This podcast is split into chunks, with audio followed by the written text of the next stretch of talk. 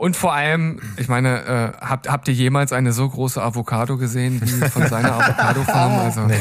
Die, die, also das, das war wirklich äh, also sagen. Ah, der Mo Hunger bekommen. Ja, ja, ja, ja. Hallo, hier ist Berg. Und hier ist Steven. Herzlich willkommen zu Steven Spoilberg.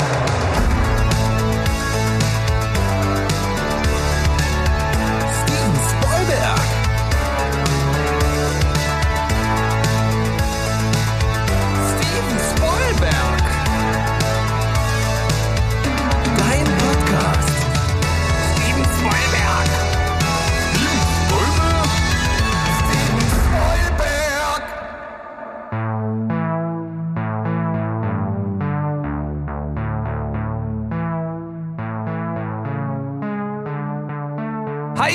Heidi ho, liebe Welt da draußen. Nee, nee, nee, nee, nee, nee, nee. Das ist doch der falsche Anfang.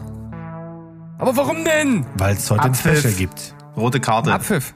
Rote Karte. Ich, okay, ich setze mich auf die Bank. Äh, ähm, Chef, übernehmen Sie. Jamie, ta ta ta ta ta ta Jamie, ta, ta, ta, Roy fucking Kent. Roy fucking Kent. Also das wird auf jeden Fall bei mir im Kopf bleiben. Das Jamie Tart kriege ich nie wieder weg. Nie wieder. So, und jetzt wissen die Leute auch, worüber wir heute reden. Endlich mal Fuck Ja. am Anfang der Sendung. Das war mein Ziel. Und das ausgerechnet heute. Na, Ja, in, in einer Serie, wo es ja eigentlich um den Wohlfühlfaktor geht, so im Großen und Ganzen. Ähm, es geht um Ted Lasso, eine großartige Serie, das können wir mal direkt vorwegnehmen. Wir sind äh, alle äh, schlichtweg begeistert. Sie ist vor kurzem zu Ende gegangen. Und deshalb gibt's jetzt hier unser kleines Spezial, in der wir das Ganze mal ein bisschen auseinanderdröseln, uns äh, die Stärken und Schwächen anschauen und herausarbeiten, warum diese Serie eigentlich so unglaublich gut ist. Doch als erstes stellt sich die Frage, worum geht's denn eigentlich? Denn es ist eine Thematik, die eigentlich nicht ferner von Mo und Sandro entfernt äh, liegen könnte. Es geht eigentlich um Fußball und dann aber auch wieder nicht, aber dann wieder auch doch. Aber im Großen und Ganzen auch um viele andere Dinge. Und wir haben Ted Lasso, der eigentlich ein Football-Trainer ist in den USA, der dann aber aus England äh, oder beziehungsweise nach England eingekauft wird, um dort den AFC Richmond zu trainieren. Das Ganze mit dem Hintergedanken, dass die Clubinhaberin eigentlich gar nicht so richtig Bock auf das Ganze da hat und die will, dass der Verein eigentlich in eine Dutten geht. Also äh, die holt ihn, weil sie denkt, der kann sowieso nichts und dann äh, steigen wir ab und alles ist alles ist blöd und äh, dann kann ich das ganze Ding hier schließen. Das ist so der Aufhänger der Serie. Womit sie nicht gerechnet haben, dass Ted Lasso, gespielt von Jason Sudeikis, dort ankommt und mit seiner Art und Weise, wie er mit den Leuten umgeht, sofort alle gefangen nimmt, ja, für sich gewinnt und äh, sich Stück für Stück seine Kredibilität dort äh, erarbeitet. Und äh, wir begleiten ihn also durch, durch drei Staffeln. Und äh, da geht es auf und ab, was das Sportliche und auch das Menschliche anbelangt. Und genau das schauen wir uns jetzt an. Interessant ist, die Serie basiert auf einem Werbeclip, der schon 2013 von äh, Jason Sudeikis ja, gedreht, entwickelt wurde. Und zwar ging es damals darum, für NBC Sports äh, in den USA für die englische Premier League zu werben. Und ich wusste das gar nicht. Ich habe das erst irgendwann so zwischendrin mitbekommen, als ich schon erste oder zweite Staffel gesehen ähm, hatte. Da habe ich den äh, Clip auf äh, YouTube gefunden, habe dann geschaut und dachte so, hä, 2015 äh, wusste ich überhaupt nicht. Und dann habe ich, ah, krass, basiert also auf diesem Werbespot. Und ähm, ja, die Serie hat äh, auch sehr viele Preise gewonnen. Und äh, der Serienschöpfer Bill Lawrence äh, dürfte auch einigen bekannt sein, denn der ist auch der Erfinder von Scrubs. Also so viel mal zur ganz, ganz groben kleinen äh, Einordnung zu Beginn. Mo, habe ich irgend, irgendwas vergessen? Willst du gerade noch irgendwas anfügen? hm, ich muss mal überlegen. Ich. Nö, nö, ich glaube, du hast erstmal alles gesagt. Ja. ja Also ich glaube, der Serienschöpfer selber war nicht Bill Lawrence, ne? Also wenn ich mich recht erinnere, war das tatsächlich, ähm, ging das tatsächlich auf eine Idee zurück von Jason Sudeikis und Brandon Hunt, die halt beste Kumpels sind und äh, diesen, Sketch, diesen Sketch dann halt auch weiterverarbeitet haben. Und ich glaube, Bill Lawrence, da werden wir bestimmt heute nochmal zu sprechen kommen, ob was er für die Serie so aus, ne, für was er bei der Serie so zuständig war, wurde dann halt vor allem unter dem Aspekt ähm, ja, mach doch mal eine Workplace-Comedy äh, draus. Ähm, mhm. mit dazugezogen und hat da maßgeblich halt auch die Tonalität so ein bisschen äh, mit dazugeholt und dieses äh, Verhältnis Fußball und was ist eigentlich, äh, ne, also die, dieses Fußballfeld eigentlich nur zu einem Arbeitsplatz zu machen, das war so irgendwie ein bisschen sein Job. Aber ähm, ich, das ist auch ein bisschen gefährliches Halbwissen jetzt. Ich hatte das nur gehört, weil er eben jener in der letzten dritten Staffel jetzt nicht mehr dabei war. Okay, also bei mir ist es ja letzten Endes auch äh, nicht nichts anderes als Halbwissen. Ich habe mich halt belesen und habe es halt so gefunden, aber ähm, kann natürlich auch sein, dass er letzten Endes, wie du gesagt hast, einfach nur eine Art äh, Writer war, der das Ganze äh, sozusagen in die richtige Tonalität geführt hat, äh, was ja auch zu seiner Art von von Scrubs ja äh, sehr passt. Ist ja im Grunde genommen äh, ähnlich angelegt, ne, mit sehr viel albernen Humor, aber dann halt auch den sehr ernsten Momenten, die wir hier auch haben. Und du hast ja schon gesagt, äh, Fußball ist eigentlich nur der Workplace, darum äh, oder, oder der Ort, wo, wo sich diese ganze Serie hier abspielt. Und das dürfte ja dann sicherlich auch einer der Gründe sein, warum ihr euch da so ein bisschen äh, dran gewagt habt. Denn ihr habt ja sicherlich vorher mitbekommen, ja, es geht um Fußball, aber auch noch um viel andere Dinge. Sehe ich das richtig, San, Sandro? Ja, also maßgeblich war also eigentlich hat mich alles an der Serie abgeschreckt. Jedes Thumbnail, alles, was ich davon gesehen habe in Trailermaterialien und äh, auch die, der Look. Äh, ich hasse ja Sitcoms wie die Pest, also damit kannst du mich ja jagen. Das ist eigentlich total, ähm, also ein, ein großes Lob an die Serie, dass die das äh, Eis bei mir gebrochen hat. Es gibt echt wirklich wenige Ausnahmen. Und da habe ich auch mal wieder gemerkt, das liegt eigentlich nicht unbedingt immer an der Inszenierung, weil, kleiner Spoiler vorab, da kommen wir bestimmt noch mal zu, ich finde Ted Lasso ist jetzt nicht die schönste Serie, aber ähm, es geht wirklich ums Writing. Äh, ich habe, als Comedy ist ja immer ein sehr subjektives Empfinden und ähm, auch Dramedy natürlich und die Art und Weise, wie das hier vermischt ist, hat mich halt sofort bekommen. Und mhm. natürlich hat mich der Faktor Fußball sehr abgeschreckt am Anfang, weil ne, das ist neben Sitcoms das Zweischlimmste auf der Welt. Und ähm, das, ja, und, und als ich dann aber gemerkt habe, das ist eigentlich nur der Motor, der die Handlung vorantreibt und äh, der halt mit dem die Figuren quasi miteinander verknüpft sind, äh, konnte ich mich halt auch gut darauf einlassen. Vor allem das ist ja der Clou der Serie und deswegen spricht sie wahrscheinlich auch Fußballfans und Non-Fußballfans an wie uns dass ähm, du ja mit Jason Sudeikis eine oder mit Ted Lasso halt eine Identifikationsfigur und sogar noch im Mittelpunkt hast, die halt keinerlei Ahnung hat von den Regeln. Ich kann dir auch bis heute nicht sagen, wie Abseits funktioniert. Ich frage da jedes Mal genauso wie er. Und Der das ist, das ist das ist natürlich wirklich, äh, du fühlst dich halt nicht ausgeschlossen. Ähm, ja. Und genauso und diese diese diese diese leichte Ausweg, sich immer rauszunehmen aus der Affäre, das nimmt dir die Serie einfach, indem die Hauptfigur einfach äh, selbst lernen muss, damit umzugehen. Und das ist halt natürlich wahnsinnig wahnsinnig charmant. Das ist auf jeden Fall ein super Punkt, den du da machst. Das ist ja mir selbst als jemanden, der halt Fußballfan ist und sich natürlich mit den Regeln entsprechend aus, auskennt, ist das dann halt gar nicht so bewusst, dass das, dass das halt ein guter Ankerpunkt ist, an dem man sich halt festhalten kann. Bin gespannt, ob äh, das bei Mo auch ähnlich war. Und ich habe ja nicht so viel Berührungsangst, nur weil da jetzt Bälle hin und her getreten werden. Ich mag einfach Jason Sudeikis und wir wissen und, und haben das ja schon mal bei anderen Sachen gelernt, was Apple da raushaut, das hat in der Regel schon irgendwie Qualität und dann habe ich da mal reingeguckt. Dass das auf Clips basiert, als dann klar war, dass es davon eine Serie geben wird, habe ich die auch gesucht. Das sind, ist nicht nur einer, das sind glaube ich drei oder so, aber ähm, ich mag das halt, wie der dann aussieht, dieser kleine dumme Wicht mit seinem riesen Schokoriegel großen Schnauzer und dann ist ja das wahre Geschenk von Ted Lasso ist ja, und das merkt man sofort, glaub, finde ich, in, in Folge eins, äh, dass äh, also erstmal er als, als Typ ist absolut charmant, den will man dann, mit dem will man Bier trinken gehen.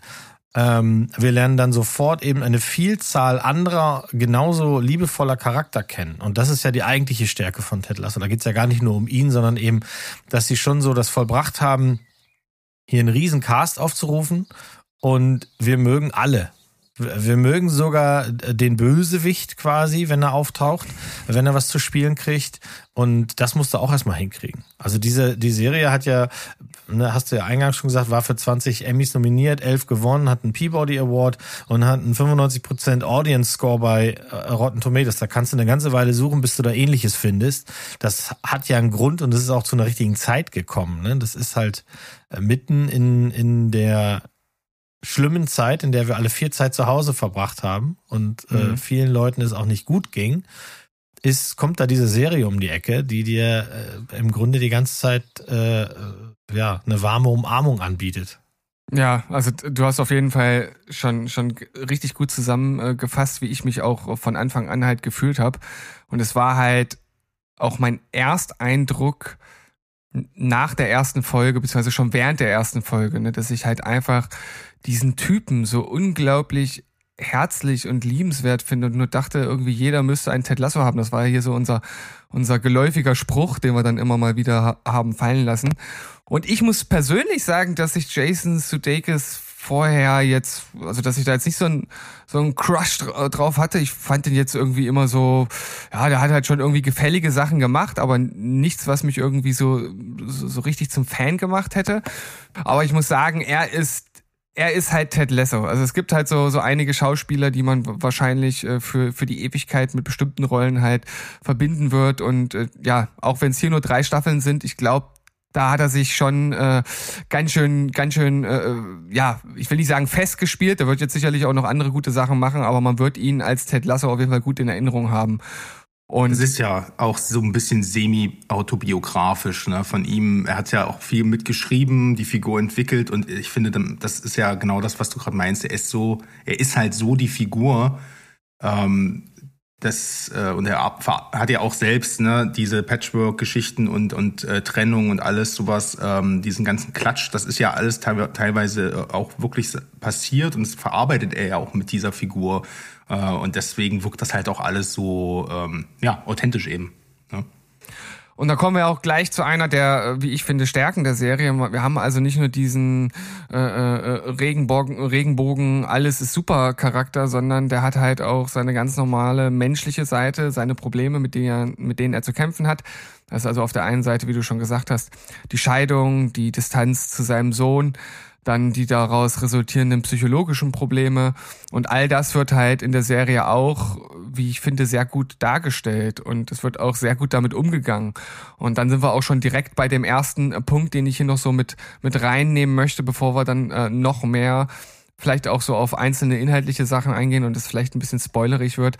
Ähm, Ted ist, ist ein total gutes Model für moderne Männlichkeit. Also das ist wirklich äh, einfach der zu sein, äh, der man ist, auch seine Verletzlichkeit äh, zu zeigen, ähm, offen damit umzugehen und einfach herzlich zu den anderen zu sein und nicht dieses dieses äh, toxisch männliche, was wir ja auf eine gewisse und lustige Art und Weise hier mit Roy ja auch drin haben, aber wie wir da sicherlich auch noch drauf zu sprechen kommen werden, ähm, gibt's da ja auch eine Weiterentwicklung zu sehen, auch wenn so sein sein sein Grund Grundgag, so seine Grundgrummeligkeit ja irgendwo immer da bleibt. Das ist halt auch eigentlich ganz ganz äh, gut und charmant gelöst. Ähm, und äh, wir haben dann also letzten Endes auch wirklich hier diese wirklich äh, hervorragende Männer-Selbsthilfegruppe, die Diamond Dogs, die immer wieder für, für einen Lacher gut waren und so albern das auch irgendwie ist, so gut hat's halt trotzdem funktioniert. Und das ist nur ein Beispiel dafür, was, was die Serie halt wirklich ähm, ausmacht und von anderen halt auch abhebt. Ja, jede Menge Lobhudelei hier von Dr. Steven. Ja. Es, es, es muss doch aber auch auf deinem Horizont irgendwie, da muss doch einen Fleck geben. Da muss es doch irgendwas geben, wo du sagst, na, das war jetzt am Ende dann vielleicht doch nicht so ganz geil. Oder ist da gar nichts? Ist das die beste Serie ever? Also sie spielt auf jeden Fall bei mir tatsächlich sehr, sehr weit oben mit. Ähm, Das liegt einfach daran, dass halt einfach viel Gutes drin ist. Äh, Wir haben das, das Fußballthema. Also wenn ich was, was Negatives, äh, vor allem zu der Inszenierung auch nochmal äh, anbringen kann hier, weil Sandro das ja auch schon gesagt hat, schönste Serie ist es nicht, gehe ich jetzt auch mit. Und die Fußballszenen, ich verstehe es einfach nicht, warum man nicht gut aussehende Fußballszenen inszenieren kann. Das sieht halt wirklich aus, als wenn jemand die Kreisliga mit seinem Camcorder von der Seite aus abgefilmt hat. Die Kreisliga. Aber das stell ich mir gerade vor, da haben sie die Kreisliga auch in ein kleines Greenscreen-Studio gestellt. Ja, Also. ja, ja, Ja. ja. Also wenn Ja, ich, also- also das, das ist auch etwas, was mir gerade in Staffel 3 übel aufgestoßen ist. Da Ist der, der Haufen an Greenscreen, zum Teil auch an unnötigen Stellen, vielleicht nötig, weil Nachdreh, ich weiß es natürlich nicht, aber das sah echt nicht gut aus. Und, und jeder mit einem UHD-Fernseher oder sowas wird da leiden, weil mhm. da wünscht man sich das äh, grobe Korn des alten TVs zurück. Ich, ich, ich, ich war in der letzten Folge, da gibt's äh, zum Schluss da ein, eine Szene, die an einem anderen Ort spielt, wo ich so dachte, alter Schwede, wie deutlich kann man denn den Ja, man kann schon sagen, dass es Stonehenge ist, das ist ja aus, out of context, das ist ja jetzt nicht ja. kein, kein großer Spoiler, aber also das, die meinst du, das, die meinst du, ne? Äh, die meine ich ja, ja, genau. Also, aber Leute, also das war wirklich Also Leute, da wirklich, also es war schmerzhaft. Also ich habe also ich ohne zu übertreiben, das mache ich gerne gerade bei solchen visuellen Sachen, aber das war das schlechteste Keying, was ich seit, weiß ich nicht, seit, seit 2000 oder so gesehen habe. Also da war ja wirklich, die waren ja alle falsch beleuchtet auch, also das das, das Licht Gegenlicht, hat das mal irgendjemand gecheckt? Das sah ja ganz, ganz schlimm aus. Und dann lässt man im Hintergrund noch die Sonne aufgehen, damit also das, das tat weh. Und ähm, es ist aber schon immer schlecht gewesen in der Serie. Ähm, in Staffel 2 ist halt wirklich große äh, Pandemie-Delay-Produktion auch gewesen. Da mussten sie auch vieles nachdrehen und sowas. Da haben die das halt natürlich einfach auch größtenteils aus der Story rausgenommen, weil die das wussten. Und jetzt in Staffel 3 findet halt wesentlich mehr auch auf dem äh, Spielfeld statt. Und ich finde, dadurch sieht man das einfach viel mehr. Und ich finde auch, aber irgendwie finde ich es schon fast wieder amüsant. Oder äh, weiß ich nicht, man könnte jetzt ähm, sagen, es ist fast schon ein bisschen mutig, wie selbstbewusst die damit umgehen. Ich meine, das kann man, das es, kann ja keiner erzählen, dass das im Produktionsteam niemand checkt. Also das hm. sieht so scheiße aus und die zeigen halt das einfach so lang in, in Takes auch und wo du dir denkst, die, sag mal, waren die überhaupt irgendwann mal an einem reellen Ort? Ähm, das ist halt aber irgendwo auch wieder äh, ich kann in so Serien wie Ted Lasso das besser ähm, übersehen, wenn ihr wisst, was ich meine, weil das irgendwie, mhm. das, das ist für mich nicht der, der, der Punkt der Serie. Es gibt ist keine Serie, die sich damit kleidet, dass sie visuell eindrucksvoll ist, ähm, so, sondern das kann hässlich aussehen und trotzdem werde ich von Dialogen gecatcht und kann das dann ganz schnell verdrängen. Aber es ist halt immer so ein Unterton, ne? So ein, so ein Berg würde jetzt, glaube ich, sagen, Geschmäckle. Ja. Geschmäckle. Ja, also mich hat das auch tatsächlich äh, sehr wenig gestört. Es ist mir halt einfach nur aufgefallen. Also ähm, ich, ich fand's jetzt, ich fand jetzt nicht, dass die Serie äh, dadurch äh, ja als als als Produkt oder als als eigenständiges Ding irgendwie schlechter geworden ist. Das war jetzt, war jetzt für mich nicht das Ding. Aber ich höre so ein bisschen bei Mo raus, dass ihn das schon ein bisschen gewurmt hat. Oder hast du ein bisschen jetzt äh, auf die Tube gedrückt? Nee, also ich habe mit es gibt drei Staffeln und mit der dritten habe ich am schlimmsten gehadert.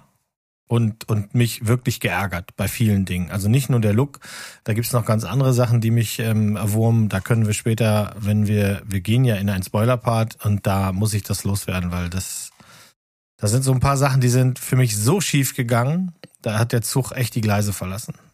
Mhm. Interessant. Ich habe ja auch äh, ein äh, bisschen an äh, Kritik gelesen und ähm, konnte davon zumindest einiges nachvollziehen. Ähm, ein paar Sachen haben mich da nicht so tangiert. Werden wir mal schauen, was du dazu sagen hast, äh, was äh, Sandra und ich dann dazu antworten können. Bevor wir jetzt in den Spoiler-Part gehen, wir haben jetzt ja schon viel zu den Stärken gesagt.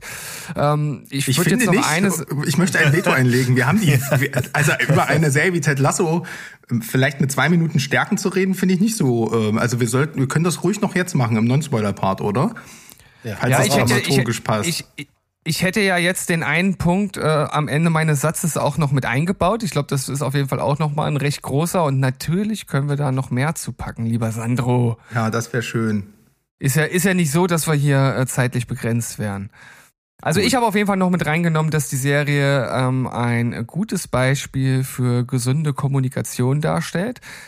Ähm, es wurde in einem äh, sehr lesenswerten Artikel rausgearbeitet, dass es da auch sehr unterschiedliche Herange Herangehensweisen der unterschiedlichen Charaktere gibt aber das letzten Endes, ähm, gerade wenn es äh, innerhalb des Teams ist und ähm, wenn es jetzt nicht gerade um, um Rupert, den, ich sag jetzt mal den, den Bösewicht, ja, den, den großen Chef des anderen Vereins geht, dann ähm, gibt es dort immer wieder sehr gute Beispiele, wie Probleme gelöst werden können und wie man halt vernünftig miteinander redet.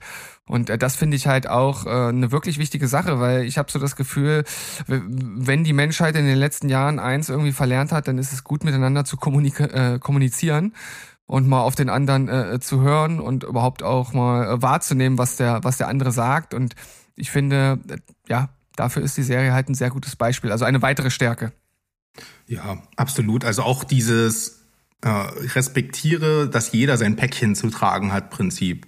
Das finde ich mhm. halt so wahnsinnig gut herausgearbeitet. Und das macht natürlich dann, ähm, also so schwer ich mich auch erstmal mit dem Setting der Serie getan habe, weil mich das halt wirklich alles abtönt, diese Umkleide und alles. Ich denke mir so, wow, okay, äh, äh, ja, muss ich mich erstmal so ein bisschen drauf einlassen. Aber natürlich macht das halt auch Sinn, weil wir alle kennen ja die Klischees, teilweise sind es ja keine Klischees und äh, die Rollenbilder, die eben mit dem Fußball einhergehen. Ob das jetzt die Fans sind, auch das wird gerade in Staffel 3 ein großes Thema ja auch noch, was ich gut fand übrigens. Ähm, aber natürlich auch die Spieler selber. Und natürlich den ganzen, das ganze System dahinter, das wird ja auch ein bisschen beleuchtet und so. Aber, aber bleiben wir jetzt mal bei den Individuen in den Teams. Ähm, da gibt's ja viele Themen, die das alles, äh, die im, die im Fußball immer wieder diskutiert werden. Ne? Ist da, sei das ähm, ein Coming Out, sei das Rassismus, sei das generell halt, wie du schon gesagt hast, Männlichkeit ähm, und Egos ne? und, und, und auch irgendwie Karriere, Konflikte, alles prallt ja so ein bisschen in diesen Umkleidekabinen aufeinander. Und äh, deswegen ist das natürlich extrem clever, eine Serie mit genau diesen Themata in, in so einem Setting anzusiedeln, wo du halt die ganze Zeit mit diesen Rollenbildern konfrontiert wirst und wo natürlich dann die Aufgabe von Ted Lasso ist, gerade eine Fußballmannschaft davon zu überzeugen, dass vieles davon durch Gespräche zu lösen ist. Das ist ja ganz abstrakt mhm. für viele. Und, äh, und so schafft, und dann schafft es die Serie nach und nach wirklich die ganzen Charaktere so zu beleuchten. Jeder pickt da so seinen Fave mit äh, irgendwie raus, ne? aber, aber keiner bleibt irgendwie blass. Und jeder hat, und, und, und dieses Päckchen von jedem wird irgendwann offensichtlich. Also jeder, einer hat einen Vaterkonflikt, der andere hat einen Herkunftskonflikt, der andere hat Geldsorgen, der andere ist schwul, der andere äh, wurde als Kind geschlagen, äh, der andere ist, hat ein großes Ego, aber eigentlich hat er nur einen, einen Vaterkomplex und was auch immer. Und da sind so viele, ähm, so viele Schicksale, die eigentlich total alltäglich sind, aber die man ja eigentlich in so einer Gruppendynamik immer gern voneinander versteckt, weil man ja, da geht's ja nur darum, der Beste und Stärkste zu sein. Und das krempelt halt Ted Lasso ja komplett um. Und dann sind die halt alle transparent voreinander. Und das ist ja dann der Schlüssel dazu auch, dass sie aneinander glauben und als äh, Team halt eigentlich auch alles schaffen können. Und äh, das ist eigentlich so das Schöne an der Serie. Also das ist das, was mich dann irgendwie auch zum Strahlen bringt. Ja, und ja, das, dieses ganze ja. warme und weiche und Liebe und Schöne, macht es für mich immer mehr unverständlich, warum unser hochgeschätzter Kollege Berg das hier nicht guckt. Das ist im Grunde, das ist Romcom auf Serie, wenig knutschen, gebe ich zu, aber äh, das, das, das müsste den Mann doch glücklich machen bis ins Mark. Ja, und vor allem halt auch der, der Humor, ne? Also das ist ja äh, eine weitere äh, Stärke auf jeden Fall, dieser äh, leicht abgedrehte Humor, ja, der vor allem auch äh, oft äh, im Zusammenspiel von äh, Ted und äh, Coach Beard äh, zustande kommt, ja. Also äh, es gab unzählige Momente, äh, wo die beiden mich auf jeden Fall sehr erheitert haben. Und ich habe es Berg nun wirklich schon mehrmals gesagt, dass er einfach mal die erste Folge gucken soll, weil er dann sowieso nicht mehr aufhören kann. Aber dieser Honk, der hört hört ja nicht auf mich. Und äh, also ich meine, ja. wenn ich ihm mal eine Serie empfehle und sage, hier, pass auf, das ist was für dich, kann es auch sein, dass das manchmal nicht stimmt. Aber wenn wir zu dritt das alle sagen, dann muss doch bei ihm endlich mal eine Leuchte angehen. Ja, ja, eigentlich ja, eigentlich müssen wir ihn zwingen.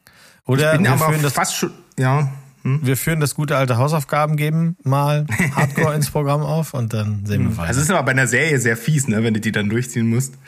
Ähm, ja. Ich bin eigentlich mittlerweile, ich habe ja genauso gedrängelt. Ich habe auch Berg äh, versucht zu ködern damit, ey komm, probier doch mal die erste Folge auch beim Sonntagsfrühstück, weil ich finde, das geht tatsächlich. Die wird erst ja. thematisch äh, schwerwiegender hinten raus und dann ähm, äh, passt das vielleicht. Aber ich bin mittlerweile tatsächlich der anderen Meinung. Jetzt, wo die Serie zu Ende ist, würde ich sagen, ähm, hebt dir, also ich sage jetzt nicht nur Berg, sondern auch vielleicht, falls sich ein Hörer hier verirrt hat, der ein bisschen liebäugelt damit, und einfach mal wissen möchte, was wir dazu meinen.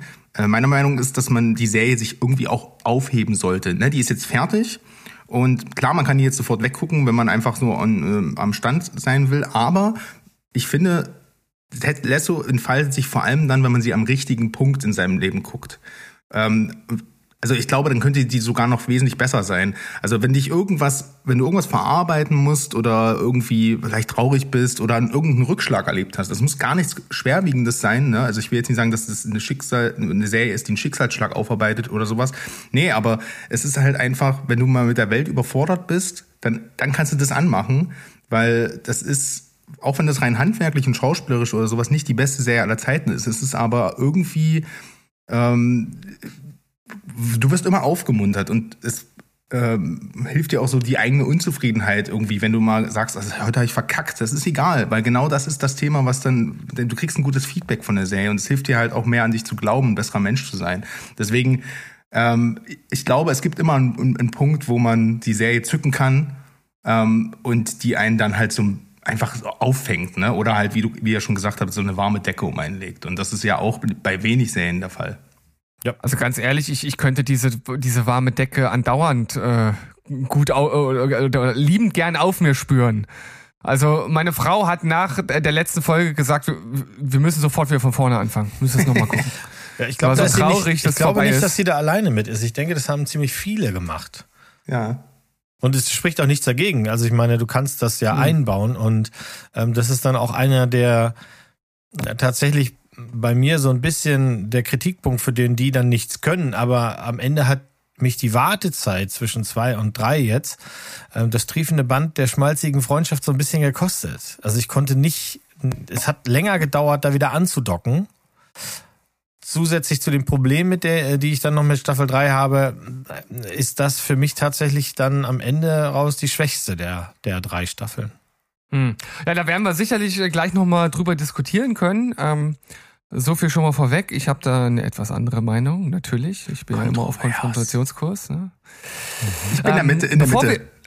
in der Mitte, sehr gut. Naja, also, pass auf, bevor wir jetzt in den äh, Spoiler-Part gehen, gibt's noch irgendwas, was ihr anbringen wollt, bevor ich hier wieder wie so ein D-Zug direkt in den nächsten Part ramme?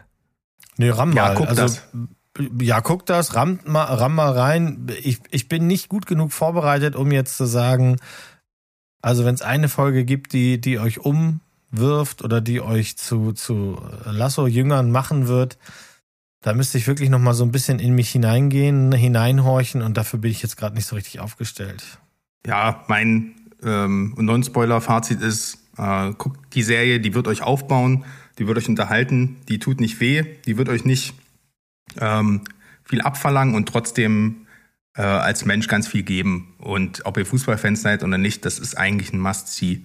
Sowas gibt es heutzutage viel zu selten. Das ist auf jeden Fall ein sehr schöner Abschluss für den Non-Spoiler-Part und deshalb gibt es jetzt hier unseren kleinen Jingle für den Spoiler-Part. Jetzt kommt ein Spoiler. Wir verraten euch, wie der Film ausgeht. Wenn ich hören will, der hält sich jetzt die Ohren zu. Gut, wir werden nicht jetzt Folge Zweite für Folge Halbzeit. vorgehen. Zweite Halbzeit, Anpfiff. Äh, Sandro hat schon gesagt, ähm, es bietet sich bei der Serie auch nicht wirklich an, jetzt wirklich Folge für Folge durchzugehen, weil das irgendwie alles so ein bisschen ineinander übergeht und es ist dann auch manchmal schwer, so die ein oder andere Folge da irgendwie ganz genau rauszupicken. Stattdessen würde ich jetzt einfach nochmal ganz kurz zusammenfassen, worum es in der ersten Staffel dann halt eigentlich geht, was da was da mehr oder minder passiert, ohne jetzt jede Einzelheit äh, zu nennen. Und dann habe ich ich persönlich jetzt zwei Dinge mir hier aufgeschrieben, über die ich äh, mit euch gerne reden möchte, aber natürlich könnt ihr da auch noch was einbringen. Also ich habe schon gesagt, Ted kommt also dort an, er weiß eigentlich nichts von Fußball, zum Glück hat er Coach Beard an der Seite, der ihn da so ein bisschen unterstützend äh, hilft, ihn äh, immer mit Taktiken äh, zur Seite steht.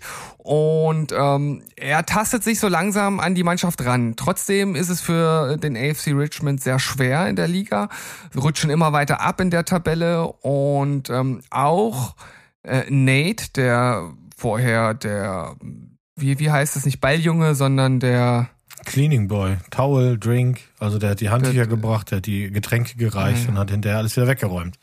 Genau, also der, der für Ordnung sorgt äh, in der Umkleide und auch mal auf dem, auf dem Platz. Ähm, und äh, Ted kriegt mit, der weiß äh, eigentlich äh, viel vom Fußball und hat viel Taktikverständnis und steigt dann sozusagen als zusätzlicher Trainer mit auf. Und ähm, das ist das, das ist so dieser eine Punkt äh, in der in der Staffel. Und das andere ist ja, dass Rebecca Ted ja eigentlich geholt hat, äh, damit das Ganze dort einen Bach runtergeht. Und sie hat aber immer mehr äh, Gefühle für ihn, nicht auf äh, sexuelle Art und Weise, sondern sie merkt halt einfach, dass das ein ganz dufter Kerl ist, dass seine Art und Weise, wie er mit den Menschen umgeht, einfach großartig ist und dass da irgendwas im Verein passiert. Und ähm, das Ganze äh, kulminiert dann ja auch, ich glaube, es war dann die, die letzte Folge der, der Staffel, wo sie das ihm dann halt auch gesteht. Und er Ted-like, wie wir ihn bis dahin kennengelernt haben, äh, er ihr das im Grunde genommen halt auch die, direkt äh, äh, vergibt, selbst sogar seinen äh, Rücktritt anbietet, äh, weil der AFC Richmond ja in der ersten Staffel zum Schluss absteigt.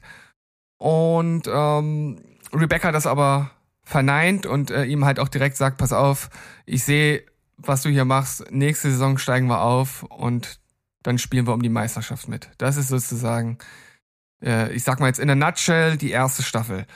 Und das eine habe ich ja schon angesprochen. Wir haben dort also Nate, der äh, Mensch, der zuständig ist für äh, alles Organisatorische so drumherum, was so in der äh, Kabine passiert der dort ähm, im Grunde genommen so ein bisschen vom, vom Tellerwäscher nicht zum Millionär, aber zumindest steigt er dann halt sozusagen von seiner niedrigen Position recht schnell auf. Und das, weil einfach jemand da ist, der hinguckt, der zuhört, der aufmerksam ist und ihm eine Chance gibt. Also das ist dieser eine Part oder dieser eine Punkt, den ich hier auf jeden Fall äh, herausheben möchte, weil das ja auch eine äh, Eigenschaft ist, die man ja als als Leader, als Anführer eines Teams ja irgendwo haben muss. Und da ist auch Ted wieder ein sehr gutes Beispiel für. Ja, und ja, vor allem auch sein eigenes, äh, ähm, sein eigenes Ego da hinten, nach hinten zu nehmen. Ne? Also äh, ne, normalerweise kennt man das ja aus der Arbeitswelt so, dass man die schlaueren Menschen fragt ähm, und das dann als seins verkauft und die auf ihrer Position bleiben und frustriert sind. Aber man kann die natürlich auch in den Spot stellen, ähm, sehen, wie die aufblühen und man kriegt dann vielleicht nicht den, den, den ganzen Fame selber ab, aber man ist halt derjenige, der sozusagen wirklich auch äh, jemanden leiten kann und jemanden aufbauen kann.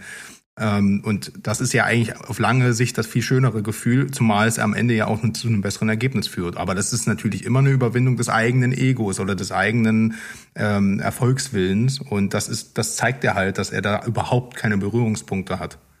Mo, du wolltest äh, vorhin auch schon äh, anfangen, wolltest, willst du da noch was sagen? Ja, ich bin, oder? ich bin, was Nate angeht, beziehungsweise auch dieser ganze Story-Arc, bin ich wirklich so ein bisschen zwiegespalten. Am Anfang war das so, du hast die ganzen Charaktere so nach und nach kennengelernt und da war Nate der erste, ähm, wo du gesagt hast, oh Mann, ey, den behandeln sie echt blöd. Also hier muss einer was machen. Und äh, das, was dann so alles kommt, ist ist schön und, und äh, lieb zusammengeschrieben, aber es wirkt für mich halt schon so ein bisschen arg aufgesetzt. Das ist der Typ, der, ich weiß nicht, wie viele Jahre da denen nur die Handtücher erreicht, ähm, plötzlich die geilsten Skills hat auf dem, auf dem Platz. Aber das ist fein, weil das ist eine, hier eine Märchenserie, Staffel 1, alles gut. Der, der Arc, wie er dann weitergeht, den fand ich dann schon sehr weird. Das muss ich sagen. Also auf Nate kommen wir schon nochmal zu sprechen. Naja, das ist dann sozusagen die Vorausschau auf das Staffelende der zweiten Staffel, wo ich ja auch direkt danach zu euch gesagt habe, also das fand ich jetzt auch ein bisschen, bisschen weird, was sie damit gemacht haben. Und ähm, du hast ja mich vorhin auch gefragt, was sind so einige Schwächen äh, oder gibt es Schwächen in der Serie? Da würde ich das durchaus mit anbringen. Also so ein bisschen äh, der Verlauf von Nates Geschichte, da stimme ich dir zu.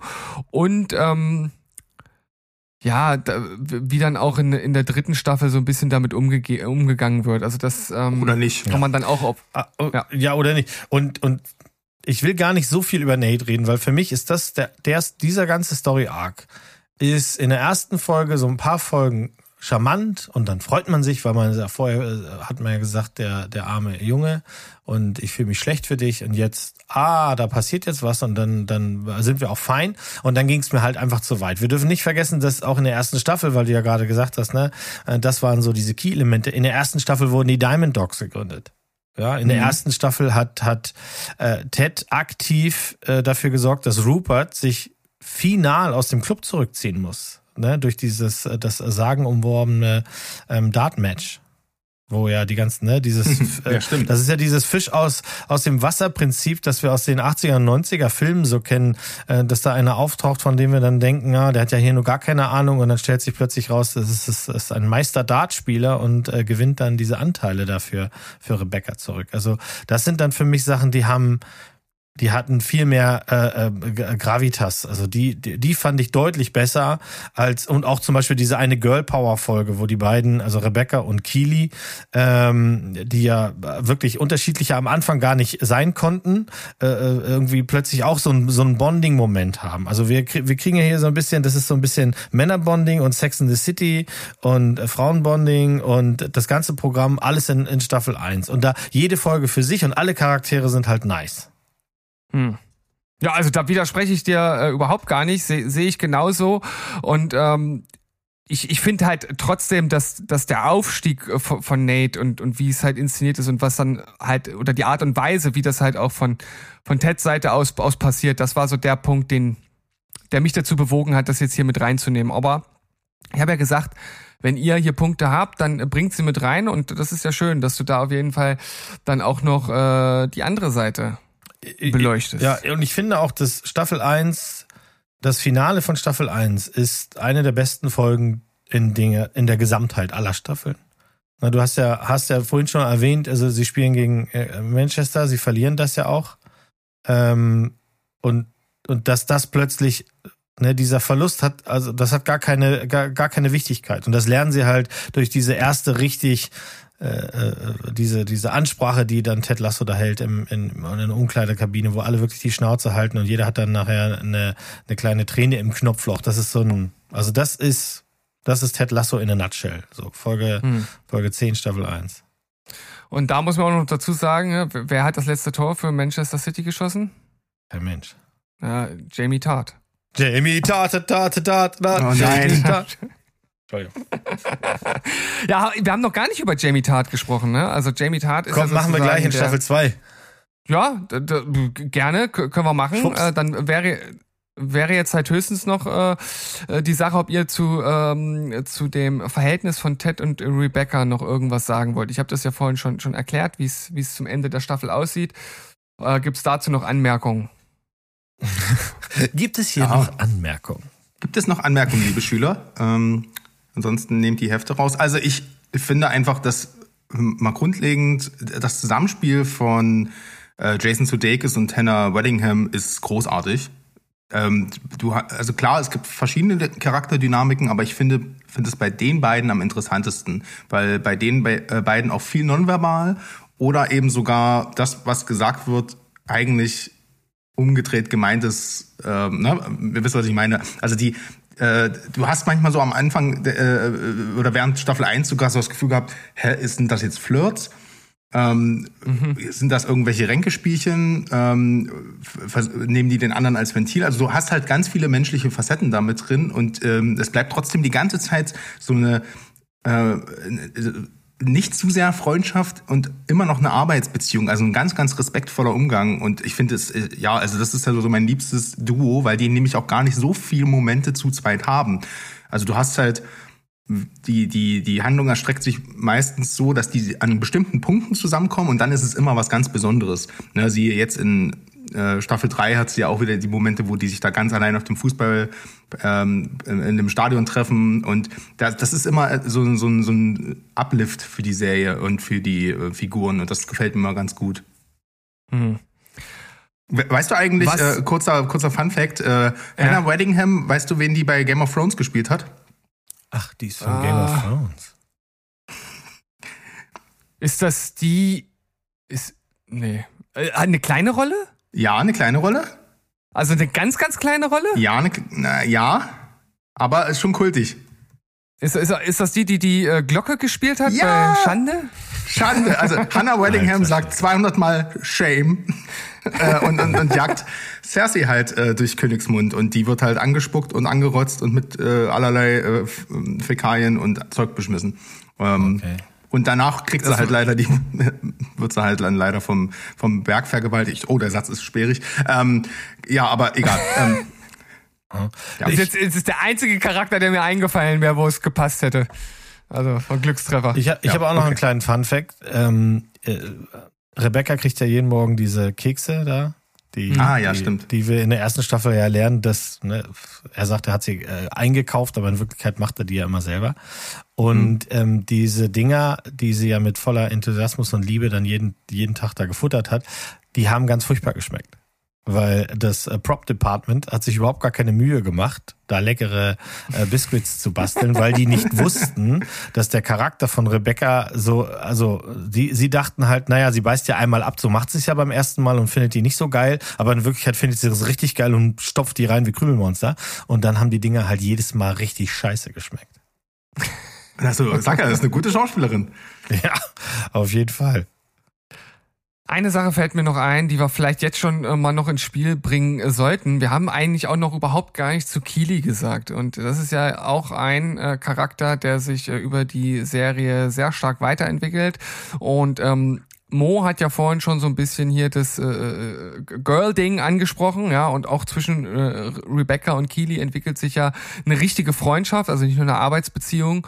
Und ich finde es äh, schon auch sehr, sehr spannend, wie so ihr, ihr Werdegang halt dargestellt wird. Von im Grunde genommen ich sage jetzt einfach mal von dem It-Girl zu einer ähm, niedrigen Marketingposition bis bis zum äh, eigenen äh, Unternehmen ähm, ist da äh, viel drin und zeigt halt auch noch eine andere Seite wieder der Serie. Ähm, wir haben also nicht nur Rebecca als starke ähm, Frauenfigur, die sich in der Arbeitswelt durchsetzt. Da, da kommen wir dann auch noch mal auf ein Treffen unter den ganzen Männern in Staffel 3 ähm, zu, zu sprechen, sondern wir haben halt auch noch Keely, die sich da ähm, schön hocharbeitet. Also auch ein, ein weiterer äh, Storybogen, zu dem bestimmt Mo wieder irgendwas zu meckern hat. Nee, ich, ich nee, warum Nee, der mag doch? Juno Temple. Ja, Ja, das weißt genau. du. Also mit, Genau. mit Juno Temple machst du schon mal nichts falsch. Ähm, wenn ich was, me- okay, du erwartest, dass ich was meckert. Ich habe auch was zu meckern. Ja, ähm, sie macht eine eine großartige Verwandlung durch von Staffel 1, 2 und 3. Auch die geht sehr schnell. Gut, das ist wahrscheinlich der Tatsache geschuldet, dass am Anfang ja nie einer weiß, wie viele Staffeln wird's denn geben. Und ähm, sie ist die einzige, bei der ich so ein bisschen denke, na so ab und an könnte sie jetzt im Ton schon ein bisschen weniger grell werden.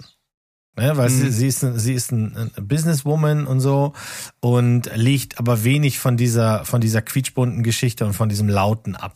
Ähm, Das wirkt so ein bisschen arg aufgesetzt am Ende. Und in Staffel 3 gibt's dann ja noch so einen, neuen Charakter, der da zu ihr mit eingeführt wird. Und da, das, das, da leidet auch die Figur Kili so ein bisschen für mich drunter. Aber ansonsten, ich habe mich darüber gefreut, ähm, dass sie da ist. Also, aber äh, Brad Goldstein. Punkt. Ja, danke, danke. Wir haben Also noch nicht über Juno Temple Kent. gesprochen. Ja, das ist auch schwer bei einer Serie mit so vielen geilen Charakteren. Ähm, der Ja, Charakterblock Mo, ist, Mo, Mo hat's ja am Anfang gesagt, ne, man liebt alle. ja, man liebt halt alle. Und gerade Roy Brad Gold-. Ja, und gerade Brad Goldstein, der eben äh, Roy Kent spielt, ist ja, das ist ja auch ganz witzig, der war ja eigentlich, ist er ja angestellt worden, um für die Show zu schreiben. Und er hat dann eben sich in, diese, in den Charakter Roy verknallt und hat dann halt ein Audition-Tape gemacht und wurde genommen. Also ne, ich weiß gar nicht, wer es hätte sonst spielen sollen, weil der Typ Ja, ist einfach. Der, ich habe den vorher bestimmt irgendwann mal. Ja, ich habe den vorher bestimmt irgendwann irgendwo mal gesehen, aber aber dieser der der hatte mich sofort. Dieses Ja. ich stehe drauf, wenn die Leute einfach einfach immer irgendwie äh, Arschloch auf der, auf der Brust stehen haben, dann ist er auch nicht ein 100% Hun- Hingucker-Typ. Ähm, äh, äh, weißt du, der ist jetzt nicht nicht schön nach nach Massenstandard oder sowas. Er hat viel zu viele Haare etc. Äh, er aber seine gespielt. Kodderschnauze, ich hab, ich fand den super und ich finde, der hat den einfach super, super gespielt. Und auch durch durch diese Veränderung, die der eben mitmacht, er, der wird ja im Grunde relativ schnell ein anderer Mensch, als er war. Äh, ne? Und das ist ja auch so ein bisschen, das kann man der ganzen Serie ankreiden, wenn man das nicht so mag. Es ist halt cheesy und es ist halt irgendwie äh, immer wieder mit dem Zeigefinger just be a good person. Und es dauert bei ihm ein bisschen länger und wenn er das dann wird und, und, und, so handelt wie eine gute Person, dann ähm, äh, nimmt man ihm das ab und sensationell, also da musste ich wirklich kurz machen in äh, Staffel 2 wo er äh, äh, trotz der ganzen Rivalitäten einfach ähm, äh, äh, zu seinem zu Jamie Tart geht, von dem er weiß, dass sein Vater in dieser einen Szene ihn da sehr übel ähm, ja angegangen ist und einfach runtergeht und sein, und ihn in den Arm nimmt. Ja, Und das oh das war Mann. das ist so ein Ding, ey, pff, wenn du so ein, so, ein, so ein Dude bist und die beiden sich die ganze Zeit angegiftet haben und das ist auch so ein geiles Spiel zwischen den beiden, weil sie halt äh, beide was für, für Kili empfinden und generell Jamie Tart halt denkt, er, er ist der Geilste und Roy Kent halt weiß, er ist der Geilste. Das ist natürlich eine Kombi, die danach schreit, dass die aneinander fallen. Aber dann eben in, in Staffel 2, Folge 8, war, war, das weiß ich noch, ähm, das fand ich richtig geil. Also es war, das war eine schöne Folge. Das ist so ein Moment, so wenn du, weil du ja an, äh, eingangs auch gesagt hast, das äh, ist halt eine Folge über gute Kommunikation. Manchmal braucht es halt eben gar keine Kommunikation, sondern muss man einfach über den Schatten springen und sagen, der, dem geht's jetzt gerade richtig scheiße und der braucht jetzt nicht irgendwie noch mehr Gelaber. Na, Das oder das Kommunikation. Ist Kommun ja, siehst du, genau, das wollte ich auch gerade sagen. Klopf, klopf. Ähm, das zeigt ja die Serie auch, dass Kommunikation nicht nur Worte sind, so, ne? Das, das, ähm, um das, diesen Ball nochmal aufzunehmen. Äh, ja, aber, aber Brad Goldstein, ey, bester Mann, vor allem, äh, ich wusste das halt auch nicht. Und das, wir reden hier von einem Typen, wo Harrison Ford gesagt hat, das sind die besten Dialoge, die er jemals gelesen hat. Ne, das so, der hat ja die, äh, der hat ja neben Ted Lasso auch Shrinking geschrieben. Da spielt er ähm, Harrison Ford eine Hauptrolle. Also der Typ kann was. Und ich finde es halt krass, dass er dann eigentlich so ein begabter Writer ist und sich dann eine Figur raussucht, äh, mit der er sich am besten identifizieren kann, die 51 Prozent halt nur krummelt. Also John Wick Dialoge sagt halt, ne? Ähm, und, und ganz viel Fuck und ja. Und äh, das ist halt auch so sympathisch. Und ich finde ja bei dem ganzen Kitsch die, äh, ja, wir machen alle zum besseren Menschen. Bei Roy ist es halt trotzdem am gelungensten, äh, weil er äh, oder mit am gelungensten, weil er trotzdem ja sein, ähm, wie soll ich das sagen, nicht Image, aber so sein er, er ändert zwar seine Wesenszüge und seine Grundaufstellung, äh, Grundeinstellung auf Menschen zuzugehen und ähm, eben auch dieses Prinzip, jeder hat sein sein sein Päckchen zu tragen, das das ähm, das äh, und aber aber diese diese Mauer an Coolness und diese Mauer an äh, an, an äh, Introvertiertheit und sowas, das legt er halt nicht ab, weil es geht hier nicht darum Menschen zu verändern, sondern einfach nur oder oder Wesenszüge verändern oder uns alle einfach nur zu zu Teletubbies zu machen, sondern es geht ja eigentlich darum, dass du ähm, dass du du selbst bleiben sollst. Und er bleibt ja er, also auch nach außen, auch für die Fans. Also wenn der dort äh, seine Trainerrolle annimmt am Ende von von Staffel 2 und in seinem schwarzen Anzug da auf den auf die ähm, auf den Fußballplatz läuft, wie alle ausrasten, außer Ted Lasso, der halt einfach so guckt, ah, ah, ich wusste, es ist irgendwann äh, der Punkt, und das natürlich äh, und sich halt einfach für ihn freut, dann ist das halt auch so ähm, so, so ein richtig schöner Moment, weil also gerade Staffel 2 macht er so viel durch, äh, wo du halt einfach diesem dieser Figur die absolut die die Daumen drückst und dann äh, kommt er halt in die nächste Rolle als Trainer und er hasst es ja Verantwortung zu haben und wie ihr gerade schon gesagt habt im Zusammenspiel halt dann mit Jamie. Äh, ne, Jamie ist der bessere Typ, der bessere Fußballer, der besser aussehende Typ und was auch immer. Und er ist einfach in allem besser. Aber Roy steht halt einfach über ihn und lässt ihn halt die ganze Zeit nur joggen, äh, um sich halt irgendwie, um, um dieses, diesen Grundkonflikt, den er in sich selber trägt, halt irgendwie zu kompensieren. Und das Schöne ist halt einfach, dass Jamie das weiß und ähm, Ach, ich finde das ganz toll. Also auch, dass so eine so eine harten Kerle, die können halt hart bleiben, aber auch die mit, haben irgendwo ihre Schwächen ähm, und äh, brauchen halt vielleicht ein bisschen länger, um über die zu reden oder halt um zuzugeben, dass sie nicht Fahrrad fahren können. Aber sie, aber wenn es dann halt soweit ist, freuen sie sich trotzdem wie kleine Kinder. Ja, gut, das mit dem Fahrradfahren. Ich fand das herrlich. Also ich fand das wirklich herrlich. Ich, ich fand das auch, ich fand generell den, den kompletten ähm, Story-Arc von den beiden sehr gut ausgearbeitet und äh, sehr gut nachvollziehbar. Und auch all das, was du jetzt gesagt hast, dass er sich zwar ähm, in seiner Offenheit und auch in der Art und Weise, wie er auf Menschen zugeht, zwar ändert, aber dass er seine grundlegenden Wesenszüge irgendwie immer noch äh, inne hat, das haben die wirklich äh, sehr, sehr gut hier äh, umgesetzt. Sieht man auch gut, wie er mit War- der Presse redet. Alle werden beleidigt, Ey. aber alle sagen, ja, das ist halt Roy Kent, okay, das ist, die erwarten das halt so. Und das, äh, das ist halt auch schon charmant, dass er dann mitbekommt, ah, ich muss mich ja gar nicht verstellen, ich kann ja ich selbst bleiben. Cool. ja, die Pressekonferenzen und vor allem dann halt auch die ein, zwei äh, Auftritte als äh, Experte im Fernsehen, die, Oh ja. die waren schon echt zi- ziemlich lustig. Äh, Du hast ja jetzt schon die zweite Staffel sozusagen äh, ein bisschen angeteasert, indem du gesagt hast, ja, äh, Ted Lasso hat da ja ähm, einiges an persönlichen Dingen ja, zu tragen oder damit zu kämpfen. Und ich habe es ja vorhin auch schon so ein bisschen angedeutet, worum es da geht. Und ähm, es ist dann letzten Endes so, dass er tatsächlich richtig äh, starke Panikattacken äh, hat, die ihn äh, nicht mehr richtig denken lassen. Und er muss dann auch teilweise das Feld verlassen.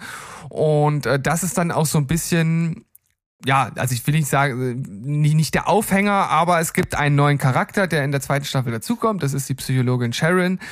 Die hat erstmal bei bei Dani Rojas, ich liebe Fußball, hat sie erstmal äh, sehr gute äh, Erfolge und Ted, der ist so ein bisschen, ach ja, das brauche ich alles nicht und ist da so ein bisschen, äh, und dann, ah, vielleicht doch, probier es doch mal, aber irgendwie traut er sich nicht so richtig. Naja, und ähm, so nach und nach entwickelt sich dann doch mal ähm, die, die, die erste Session und er merkt halt, dass ihn das dann doch recht gut tut. Und das ist ja auch wieder so ein typischer äh, Trade, den denke ich mal oder vermutlich immer noch viele Männer so mit sich rumtragen. Ähm, ich kann meine Probleme allein lösen lösen, ich brauche keinen Psychologen.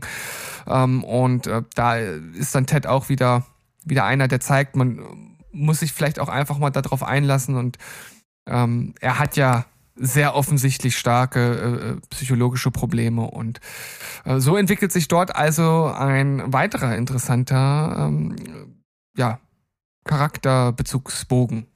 Ja, die Therapietante, die gefällt dir, das, das wusste ich direkt. Mhm. Ja, sicher, die hat mich, hat mich praktisch mittherapiert. okay. Ja. ja, schreit der Sandro aus dem Off, als wäre das das Klarste der Welt. Ja, geht mir auch so. Aber ich, ich, das ist aber lustig. Ich weiß, ich weiß genau, was du jetzt sagen musst. Ich vermute es, Mo, aber ich stehe halt auch jetzt schon, kann ich sagen, sehr dazwischen. Ich mochte sie nämlich nicht als mhm. Character. Mhm. Mhm. Aber ich mochte, was sie mit den Figuren gemacht hat. Und vor allem halt natürlich mit Ted. Und da ist sie super geschrieben, aber ich irgendwie auch wieder ganz unsympathisch, komisch geschrieben. Ich weiß es nicht so, so richtig. Es hat auf jeden Fall das Richtige bewirkt. Ich, ich glaube, ich weiß, was du meinst. Es liegt, glaube ich, aber nicht daran, wie sie geschrieben ist, sondern einfach, wie sie das schauspielert. Also, weil ich habe so ein, so ein ganz bisschen habe ich das selbst auch gespürt, dass ich sie selbst irgendwie nicht so sonderlich sympathisch fand, besonders am Anfang. Und dass sich das dann hinten raus, wo sich die Beziehung zwischen den beiden so ein bisschen dann halt auch geändert hat, da hat sich das dann ein bisschen aufgelockert. Aber ich fand so, ja, ihre Art und Weise und, und ihr Mimenspiel fand ich irgendwie nicht so, so, so, hat mich nicht so reingezogen. Aber trotzdem, wie du gesagt hast, das, was sich letzten Endes daraus ergeben hat, das fand ich dann auch wieder gut. Weiß ja nicht, was, was Mo dazu sagt. Ach, oder hast du, oder hast du, hast du abgeschaltet, weil mhm. da geht's um Therapie und du bist doch so ein starker Mann, du brauchst das alles nicht. Du sagst das so, als wäre das so schlecht ist, aber nee, also ich, ich mochte die ein, also ich mochte schon so die Art, dass sie sie eingeführt haben und ich mochte auch die Art, wie sie das geschauspielert hat im Sinne von, ich hatte so das Gefühl, ähm, die will genauso rüberkommen, wie sie rübergekommen ist. Die sieht jetzt nicht aus wie eine Schauspielerin, die du in einer äh, so einer Hit-Serie äh, erwartest. Die ist also nicht irgendwie vom Reißbrett gemacht, die Schauspielerin. Sie selber haben wir sofort kennengelernt, hat ihre eigenen äh, Probleme und Schutzmechanismen, die sie auch überträgt. Also sie hat ganz klare Regeln, an die sich da gehalten wird, sonst, sonst ähm, würde es ihr wahrscheinlich auch nicht gut gehen, denn wir lernen ja auch, dass sie, wie wahrscheinlich alle Therapie-Menschen, selber auch zur Therapie geht. Ähm, was mich daran gewurmt hat, ist eigentlich erst so richtig schmerzlich klar geworden dann in Staffel 3. Und das hat mich dann schon so, so sehr gewundert und, und auch gewurmt, dass ich darüber sauer bin. Das ist die Tatsache, dass wir in Staffel 2 kennenlernen, dass Ted Lasso, der ist nicht einfach ein netter Mensch, weil der so geboren ist. Der ist ein netter Mensch geworden, auch, ne, das lernen wir in seiner Therapie, als Schutzmechanismus gegenüber der Welt. Und dann nehmen wir alle teil und, und begeben uns auf diese Therapiereise, die er hat. Und da gibt's da gibt's auch starke Folgen, also auch wie, wie sie Fragen, die ihn beschäftigen, mit einem simplen Satz irgendwie beantworten kann. Und das ist wahrscheinlich für jemanden, der Therapie braucht oder macht, ähm, äh, ist das wahrscheinlich the golden goal. Das, das ist das, was du haben willst. Was mich daran wurmt, ist, dass der gesamte Arc keinerlei Rolle mehr spielt in Staffel 3, weil sie diese, diese, diese Rolle daraus geschrieben haben. Und, mhm. und das hat, das das schwächt nachträglich für mich diesen ganzen großen, großen Bogen, weil der ist unerfüllt, der steht da hinten in der Ecke und mit dem bin ich nicht zufrieden. Und wenn ich dann rückblickend auf die Staffel 2 eben gucke, muss ich schon sagen, ähm, wenn, wenn, wenn Staffel 1 eine richtig starke 9 ist oder sowas, dann ist Staffel 2 ja, eine 7,5 bis 8. Auch wegen solcher Sachen. Der Typ, der nicht wertet, wertet jetzt hier. Das bringt mich auch voll Ja, in die um es für euch so ein bisschen äh, klarer zu machen, wo, was das bei mir dann eben so auslöst, auch im Nachgang, weißt du? Also ich finde vieles, was die äh, Ted aber beigebracht hat, merkst du schon in Staffel 3. Also man sieht hier auch in Staffel 3 noch ein bisschen, also jetzt reden wir schon irgendwie über Staffel 3, aber ist ja egal. Ähm, aber im Umgang mit dem Dilemma äh, seiner Familie und dem neuen Mann, äh, also dem neuen Freund und ähm, der zunehmenden Distanz zu seinem Sohn, die sich aufbaut, weil er eben älter wird und das alles in Frage stellt und nicht mehr weiß, wer sein Vater ist und sowas. Ich finde schon, dass man das spürt, ähm, dass Ted einfach viel besser damit umgehen kann und das auch anwendet. Also, ne, es ist eine Figur, die, also die Staffel 3 ist sowieso e explodiert äh, in, in, an Themen und, und, und äh, die da aufgemacht werden jetzt noch, deswegen die Folgen alle doppelt so lang. Ähm, und wenn man das noch mit reingebracht hätte, also diese Person auch noch weiter erzählt hätte, wäre das schon schwierig geworden. Also ich finde den Ansatz eigentlich gar nicht so verkehrt, äh, sie am Anfang nochmal zu zeigen und ähm, dann, dann erinnern wir uns, was in Staffel 2 passiert ist und was Ted gelernt hat. Es ist nicht vielleicht, aber ich gebe dir schon recht, es ist jetzt vielleicht, es wirkt natürlich trotzdem so ein bisschen abgehackt so ne, in der Entwicklung. Ähm, Dafür haben wir, hat, sich Staffel 2 einfach zu sehr auf sie konzentriert. Ja, also bevor ich in meinen Rennen für Staffel 3 reingehe, ähm, ähm, ich fand diesen, diesen einen, diesen einen Flashback quasi oder dieses eine zurück nochmal zu ihr, ach ja, die ist ja doch noch da und dann ist sie halt weg. Ich kann das schon nachvollziehen, warum das so ist. Das ist sicherlich auch ein Problem der Staffel 3, wie du gerade so schön gesagt hast, sie ist explodiert mit, mit Themen und das muss nicht immer was Gutes sein, ne? Mhm. Ja, aber haben wir denn noch was, was, was Gutes für die zweite Staffel äh, zu erzählen? Äh, ich finde ja, und vielleicht auch äh, direkt so im Hinblick auf Staffel 3, äh, Sandro hat es ja schon angedeutet, das ist voll mit äh, wichtigen Themen, da werden wir gleich dann nochmal drauf eingehen. Ähm, eine Thematik, die schon in der zweiten Staffel äh, vorkommt, ist die, dass ähm, der nigerianische Spieler Sam zu einem Protest aufruft. Um, und das ist etwas, was ja im äh, Profifußball ja verpönt bis eigentlich ja nicht erlaubt ist, ne, weil unpolitisch eigentlich. Ähm, äh, wird dann auch, ähm, ist tatsächlich ja auch eigentlich unter Strafe gestellt, also zumindest in der Bundesliga, darf da halt keine Botschaften senden, keine äh, politischen. Ähm, aber äh, das wird halt hier äh, trotzdem mit eingebracht. Und wir lernen ja generell auch viel über äh, Sam noch, noch kennen, auch in der dritten Staffel.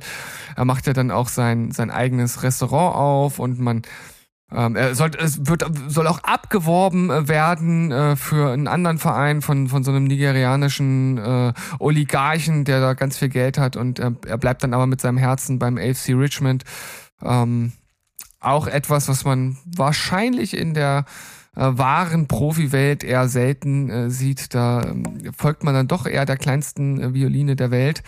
Ähm, also hier wird auf jeden Fall auch wieder ein bisschen was mit reingebracht, was auch Kritik an aktuellen Strukturen äh, im Profifußball oder generell im Profisport halt aufbringt, was ich auch sehr gut fand. Ja, Ja, vom Thema her auch, auch, auch richtig und auch gut erklärt. Also die haben sich ja auch in der, in der Folge dann eben ähm, die Zeit genommen, zu erklären, warum das die eine richtige und wichtige Sache ist. Ich will nicht immer rumunken, aber es wirkt halt ein bisschen schal, wenn man weiß, das würde nie passieren. Denn das weißt, Diese du, das Firmen- weißt du? diese Firmen tragen, äh, guck dir doch bitte das Sponsoring an von den ganzen Lappen, die da draußen Fußball spielen, von den Großen. Da sind an. jede Menge Firmen bei, die du direkt sofort wegblocken müsstest. Es wird niemals nicht passieren, solange da Geld fließt, Freunde. Aber da lässt du wieder deine, deine, dein persönliche, äh, ja, misanthropischen Menschenhass einfach in die Serie einfließen. Du hast selber erst gesagt, es ist ein Märchen. Lass es doch einfach zu, Mo. Ja, ja, in dem Märchen lasse ich das auch zu, aber es darf mir dann Okay. trotzdem halt eben, ich, ich, ich gebe dem halt nicht so viel Relevanz an der Stelle, weil das ist jetzt nicht, die versuchen Ja. jetzt nicht irgendwie in ihren zwölf Folgen äh, uns gleich am Anfang zu sagen, ey, und hier, wenn du sowas machst, dann bist du ganz vorne dabei, weil, hallo, guck dich mal um. Äh, wer heutzutage auf die Straße geht, der wird schneller verhaftet, als er gucken kann.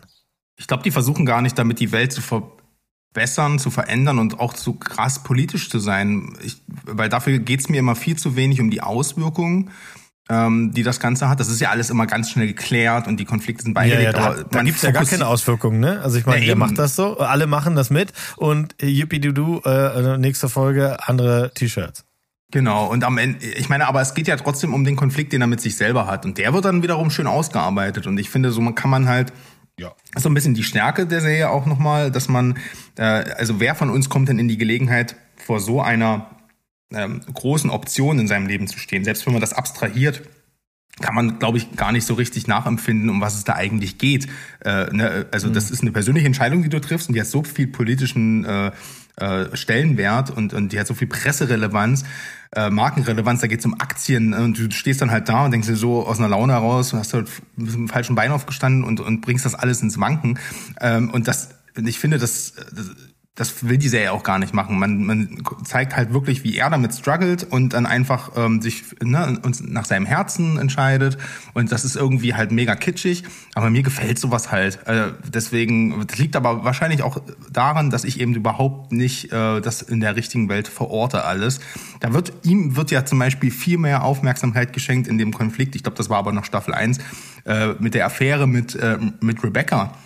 Und dass da eigentlich, das sind ja auch so Sachen, würde, wenn ich das lesen, würde ich mir denken, oh Leute, echt, muss das jetzt sein? Aber es ist charmant.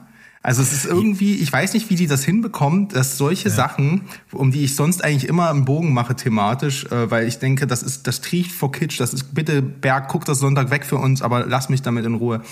Und, und das gefällt mir irgendwie, weil es, weil die wirklich einfach realistisch wirken. Also in dieser kunterbunten Ted Lasso Märchenwelt hast du halt trotzdem aber reelle Figuren, finde ich. Und das wird, äh, das ist halt charmant und das erdet halt wieder diesen, diesen, diesen Regenbogeneffekt dann für mich. Ja, äh, drüber lesen darfst du sowieso nicht so viel, weil sonst fällt dir sofort aus, dass das im Grunde die Indianer von Cleveland ist, die ganze Geschichte. Nur halt charmanter und mit mehr Herz gemacht. Äh, Mhm. Das hat ziemlich gleich denselben Plot. Ich weiß nicht, ob du den noch kennst von 89. Wenn nicht, ist musst, sowas, ne. Musst du unbedingt gucken. Das ist ein Rewatch wert, glaub mir. Ähm, wirklich gut. Und da ist das, das Thema ist dasselbe. Also da äh, die, die Grundidee. Aber ja, sie können halt selbst die kitschigsten Sachen so verpacken, dass man dann doch so ein bisschen drei Nüsse für Aschenbrödel hat und das auch hinnimmt. Ich, ich verstehe schon, was du da sagst, das passt schon. Also für die zweite Staffel würde ich jetzt äh, höchstens noch mal, also außer ihr habt natürlich noch noch irgendwelche Sachen, die ich dann vergessen habe, äh, würde ich noch mal die Beard-Folge mit in den Ring werfen, weil da gab es ja auch ein bisschen äh, Diskussion zwischen uns. Ich habe direkt danach gesagt, dass ich die ziemlich cool fand. Ich glaube, Mo war so ein bisschen gespalten und Sandro sagte Tiefpunkt der Staffel. Äh, ja, also das, die hat, das hat die zweite Staffel, obwohl ich die eigentlich mehr mochte thematisch, weil es vor allem sehr viel um Roy ging. Ähm, das hat die mir echt madig gemacht. Das nehme ich der Serie auch immer noch krumm. Ich konnte mich aber ein bisschen damit versöhnen, weil ich habe danach gelesen, ähm, die war auch für zehn Folgen ausgelegt oder bestellt von Apple und dann haben sie während der Produktion gesagt, ey, wir machen mal zwölf. Und dann haben sie halt eine Weihnachtsfolge rausgeschissen und diese Beard-Folge. Ähm, und äh, dafür als also als Unfall kann man es schon stehen lassen. Ja. Ja, also ja, also jetzt, wo du das sagst, wird auf jeden Fall noch mal einiges dazu äh, deutlicher, denn die Folge äh, bringt ja für den eigentlichen Storyverlauf gar nichts und entwickelt ihn als Charakter auch nicht weiter, sondern es ist halt einfach eine, eine durchzechte äh, Nacht äh, von Coach Beard, die wir dort beobachten dürfen und er gerät halt von, von einem Problem ins nächste. Das ist im, im Grunde genommen die ganze Folge. Und ich finde solche Folgen in der Regel ziemlich kacke. Also so, so Folgen, die einfach eingestreut werden und nichts mit dem Rest zu tun haben. Ähm, aber ich mag halt einfach Coach Beard und ich habe halt irgendwie das, das Gefühl, ich könnte mir auch noch ein oder zwei Folgen in dieser Art halt einfach anschauen, weil ich den Typen so geil finde. Ich finde auch den, den Schauspieler und wie er ihn spielt, das ist einfach wirklich grandios und es macht halt einfach Spaß und ich hatte meine Zeit mit der Folge, sagen wir mal so. Ja, ich, ich hatte auch meine Zeit mit der Folge, weil ich halt gedacht habe, naja, irgendwie müssen wir den Bogen nochmal hinkriegen, dass das was mit der Serie zu tun hat. Ähm, äh, das hat's dann ja nicht, gar nicht und, und dann stand sie so für sich. Ähm, ich habe das auch gelesen, dass sie im Grunde drangeklebt wurde, genau wie die Weihnachts die Weihnachtsfolge ist ja nur auch so ein typisches Ding, ne? Also oben rein, unten raus. Die die die Amis stehen auf diese Weihnachtsfolgen in Serien und dann haben die sich gedacht, komm, dann kriegen sie so eine. Für mich wäre halt das Finale eigentlich die die Beerdigung gewesen, ne? So touchy touchy, aber Ich mag auch Code Birch und Beard, Birch, äh, Code, Code Bitch. Und wenn äh, Coach Bitch äh, eine eigene Serie kriegt, würde ich da auch reingucken. Also da ist schon Potenzial, komm, der ist Der, später der genug. hat dich dann im Ziggy Stardust Kostüm hat er dich dann Genau. doch gebrochen, ja? Ja, Diamond Dogs und Ziggy Stardust. Ich meine, was willst du denn noch? Also David Bowie ist hier ja ständig präsent und dann kann das ja schon mal generell nicht falsch sein, ne? Ja, das wohl wahr. Also ich mochte Aber es nicht, ich bleib dabei, aber es ist ja, das, das Schöne daran ist ja auch, so muss man es ja auch sehen, dadurch, dass er am Ende gar keinen Anknüpfungspunkt hat ähm, mit dem Rest der Serie, werde ich die beim Rewatch einfach skippen und dann war's das. Genau. Und dann Das habe ich mir auch gedacht. Also ähm, es ist zwar ganz charmant, wie ich meine, wir kriegen ja auch so ein bisschen zu sehen äh, unsere drei Lieblingsfans. Ja, die dürfen ja auch ein bisschen mitmachen und das ist ja Mhm. schon wieder ganz charmant, dass die dann so ein bisschen aufs aufs äh, ähm, Tableau kommen. Aber ansonsten bin ich da ganz bei dir. Die kann man einfach skippen. Das das schadet nichts. Du kannst auch die, die Fans- Weihnachtsfolge skippen. Also Und die fand ich ist süß. Oh, aber die aber- war so schön. aber die, die- war so schön. Ey, come Ja, on, die Fans also- sind, die gehen mir auf den Sack. Also gehen mir in, in Staffel 3 richtig auf, auf die Ketten, aber die Pappbesitzerin, ey, die ist eigentlich, eigentlich, die wird immer geiler. Also von der würde ich mir einen Spin-off angucken, ja. Wie die ersten Jahre. ja. so aus der Prohibition heraus, ne, den Pub gegründet. AFC Richmond, der Pub. Origins.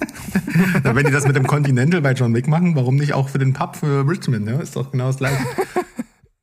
Ah, ja, dann lass uns Ja, doch mal in die dritte reinwackeln jetzt. Ja, aber bevor wir jetzt in die dritte gehen, müssen wir uns ja nochmal zurückerinnern. Am Ende der ersten Staffel ist der AFC Richmond abgestiegen und was passiert am Ende der zweiten Staffel? Ich Lift weiß. me up, lift me up. Ja, sie steigen wieder auf. Ach so, okay, gut. Okay. Na dann. Na dann, okay, gut. Ja, dritte Staffel. Ähm, ist jetzt die Frage, wie wir da jetzt so ein bisschen rangehen. Also wir haben ja gehört, äh, der Mo hat auf jeden Fall einiges dort zu bereden. Ähm, Am besten du fällst mal kurz sich- zusammen, ich- um was ich es geht. auch. Genau, und dann, dann, und dann tröseln wir das auseinander, oder? Ja, also natürlich geht's jetzt darum, sie sind wieder in der Premier League und sie wollen jetzt natürlich irgendwie angreifen, sie wollen das Beste aus der Saison holen. Und das Ganze startet, indem äh, ein Spieler, äh, ein, ein, ein Superstar mit in die Serie eingebunden wird, und zwar Sava. Äh, Sava ist eindeutig und zu 100% an Slatan Ibrahimovic angelehnt. Jeder, der was anderes behauptet, lügt. Ja, also Wer ist das? die beiden kann. Slatan Ibrahimovic ist wahrscheinlich der beste schwedische äh, Nationalspieler, den es je gab, der auch immer noch spielt, mittlerweile aber schon 40 ist. Und auch wenn ihr keine Fußballfans seid, schaut euch einmal einen YouTube-Zusammenschnitt mit seinen verrücktesten Toren an, dann wisst ihr, was für ein Typ das ist. Und diese Sprüche, die Sava hier bringt, das sind halt auch, auch Sprüche, die Slatan Ibrahimovic gebracht hat. Er hat halt gesagt, ich, ich, ich, bin, ich bin selbst mein größtes Idol. Sowas hat er Das halt sage ich auch. Das, Ja? das sage ich auch über mich. Und er, er, hat, er hat meiner Meinung nach auch tatsächlich das beste Tor aller Zeiten geschossen. Ein Fallrückzieher aus 30 Metern gegen England. Also auch da äh, mal reinschauen. Also das ist, das ist einfach Wahnsinn, was der, was der Typ gemacht Können hat. genau an den ist Ibrahimovic nennen? Sorry.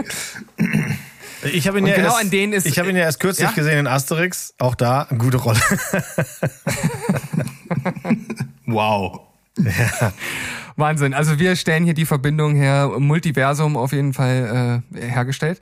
Äh, ja, es, äh, es, es geht am Anfang um, um Sava und zu welchem Verein er denn nun wechselt. Auch schon so in die Jahre gekommener Spieler, halt ähnlich wie Slatan Ibrahimovic.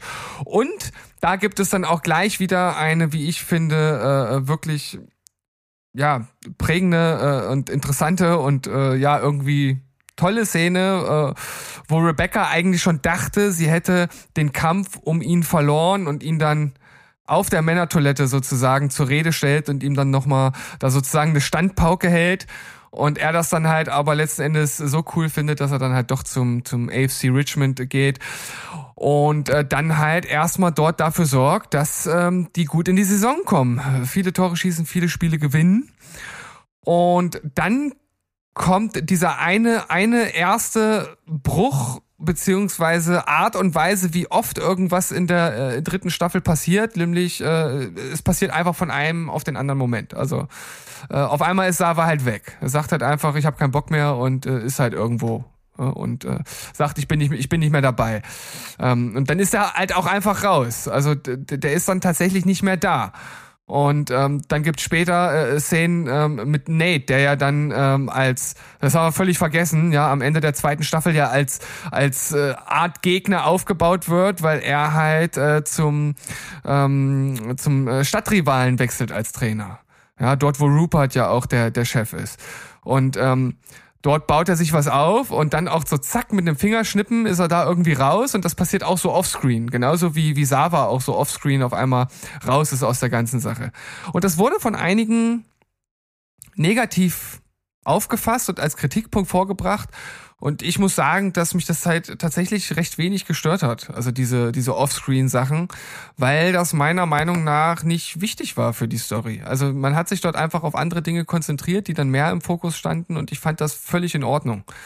Und ähm, ja, man kann ja jetzt schon davon äh, ausgehen, wenn Nate nicht mehr beim Rivalen ist, dann kommt er natürlich zurück zu seinem zu seinem alten Verein und ähm, arbeitet dann dort als Trainer weiter. Das ist dann irgendwie auch nicht so, so ganz ausgearbeitet. Irgendwie fehlt mir, fehlte mir da so, so ein bisschen der letzte Kick dann aus dieser Situation heraus. Aber natürlich spielt dann letzten Endes der AFC Richmond mit um die Meisterschaft. Natürlich ähm, als Rivalen äh, Manchester City auf der anderen Seite. Und äh, es entscheidet sich erst am letzten Spieltag. Ja. Hm. Tja, über welchen Elefanten im Raum wollen wir zuerst reden?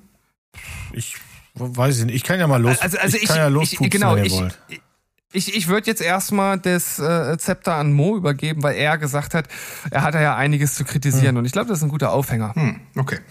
Ja, also fange ich mal mit dem ersten offensichtlichsten an. Ähm, und das mag für die Showrunner sicherlich toll gewesen sein, dass Apple da einfach gesagt hat, auch macht doch, was ihr wollt. Ähm, mich hat das schon so ein bisschen genervt. Der, dieser seltsame Twist, ähm, dass sich die Folgen von einer guten Halbstunden-Show erst auf 40 Minuten und dann eine Stunde und dann sogar ein äh, 67, äh, nee, 76 Minuten Finale zu verlängern. Das hat mich ein bisschen geärgert, weil Ted Lasso fand ich immer dann am besten, wenn das Level des guten Menschen in so einer stabilen Portion daherkommt. Und gerade bei den Folgen, die eine Stunde und dann auch länger gehen, hat sich das sehr schnell abgelutscht für mich. Da, da wirkte das zu aufgesetzt. Also mir ging's regelrecht auf den Keks, wie gut wir Menschen. Auf den Biskuit. Auf den Biskuit, wie gut die Menschen sind, die, die wir da sehen und wie oft wir alle daran erinnert werden, dass ja auch wir alle nur gut sein müssen und der Rest findet sich dann. Das war mir dann einfach in diesen langen Folgen so geballt und dann auch zwölf davon war mir das echt zu viel Schmalz. Und Kurze Frage, hast du es am Stück gesehen? Ich habe das relativ, naja, am Stück, ich habe es verteilt auf drei Tage. Ach so, ich habe die wöchentlich gesehen und deswegen habe ich nach ja jeder Minute. Tun. Ja, aber ich hatte nur, ja, ich hatte jetzt die, die Pause halt und da war mir das, das, da war das halt sehr schön, jede Woche eine Folge zu sehen. Und ich will bloß sagen, das ist immer eine Perspektivensache. In, mhm. Am Stück hätte es mich wahrscheinlich auch genervt, aber so habe ich natürlich nach jeder Minute gelächzt. Ja, das, das mag sein. Aber also mir, also du hast es gerade gesagt, Steven, dieses Offscreen hat dich nicht gestört. Ich bin auch, ich habe die Kritiken, die du jetzt da damals verteilt hattest, auch in unserem Discord-Server, auf den ihr alle übrigens herzlich eingeladen seid. Kostet nichts und macht Spaß. Ähm, das habe ich extra mit Absicht ja nicht gelesen, weil ich da ja noch gar nicht so weit war.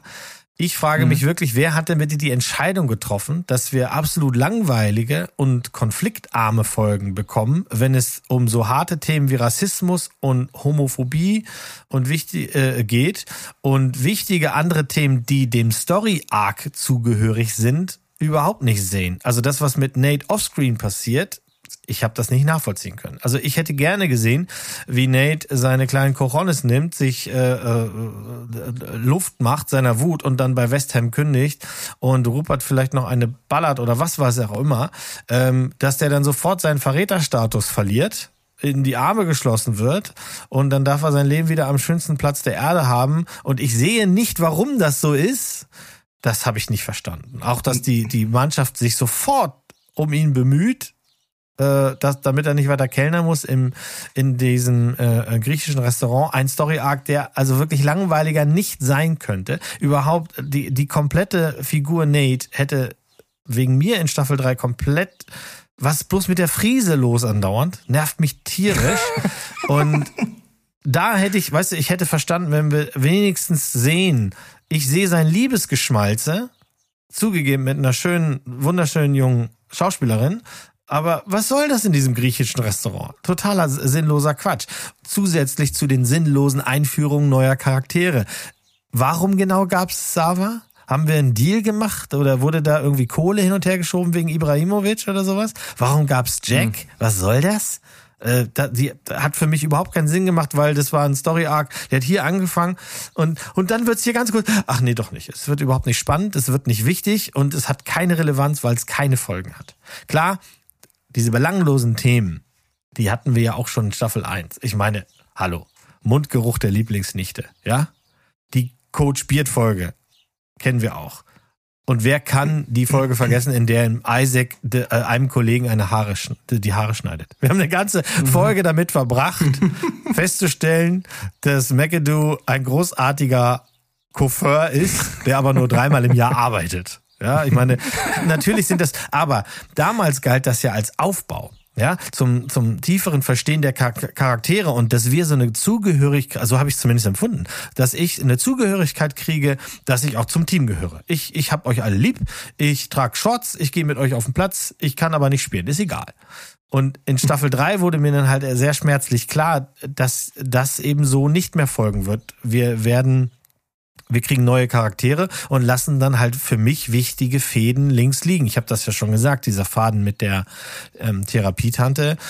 Ich finde, der ist, der ist nicht mal liegen gelassen worden, der ist, der, der, der ist einfach hingeworfen worden. Und was mich am wirklich richtig, richtig genervt hat und geärgert hat, ist, ich kriege erzählt, dass Coach Beard und Ted eine, eine so tiefe und innige Freundschaft haben, wie es sie auf der Welt kein zweites Mal gibt. Vielleicht noch zwischen Barney und seinem Kumpel bei den Flintstones, ja. Und ich, ich, ich, ich habe im Vorfeld gehört, wir werden erfahren, warum das so ist. Eine ganz dramatische Folge. Und dann ist das eine 50 Sekunden Fax-Szene in einem wischiwaschi Hausflur, die nur dazu gemacht wird, damit Nate danach wieder der Gute ist und ich muss mir parallel dazu aber eine mehrminütige Szene ansehen, wo die Spieler alle Gummipimmel tragen. Ich finde das Verhältnis von wirklich Wichtigkeit zur Serie, zu dem, was sie aufgebaut hat und Wischiwaschi ist hier total ins Klo gefallen. Also Staffel 3 ist für mich die mit Abstand schwächste Staffel und wahrscheinlich die Staffel, die ich also wenn ich das nochmal gucken werde, da werde ich bei Staffel 3 sicherlich die ein oder andere Folge skippen oder vorspulen, weil der ganze Nate Story Arc, dieses ganze Wischiwaschi mit Keely und ihrer eigenen Firma, das hat nichts vorangebracht, das hat auch nichts zum Finale beigetragen und hat das, ich hab's nicht gefühlt. Ich habe wirklich nicht ein einziges Mal war ich gerührt. Und das finde ich halt so schade, weil das in Staffel 1 auf einem ganz hohen Level war und in Staffel 2 immer noch vorhanden.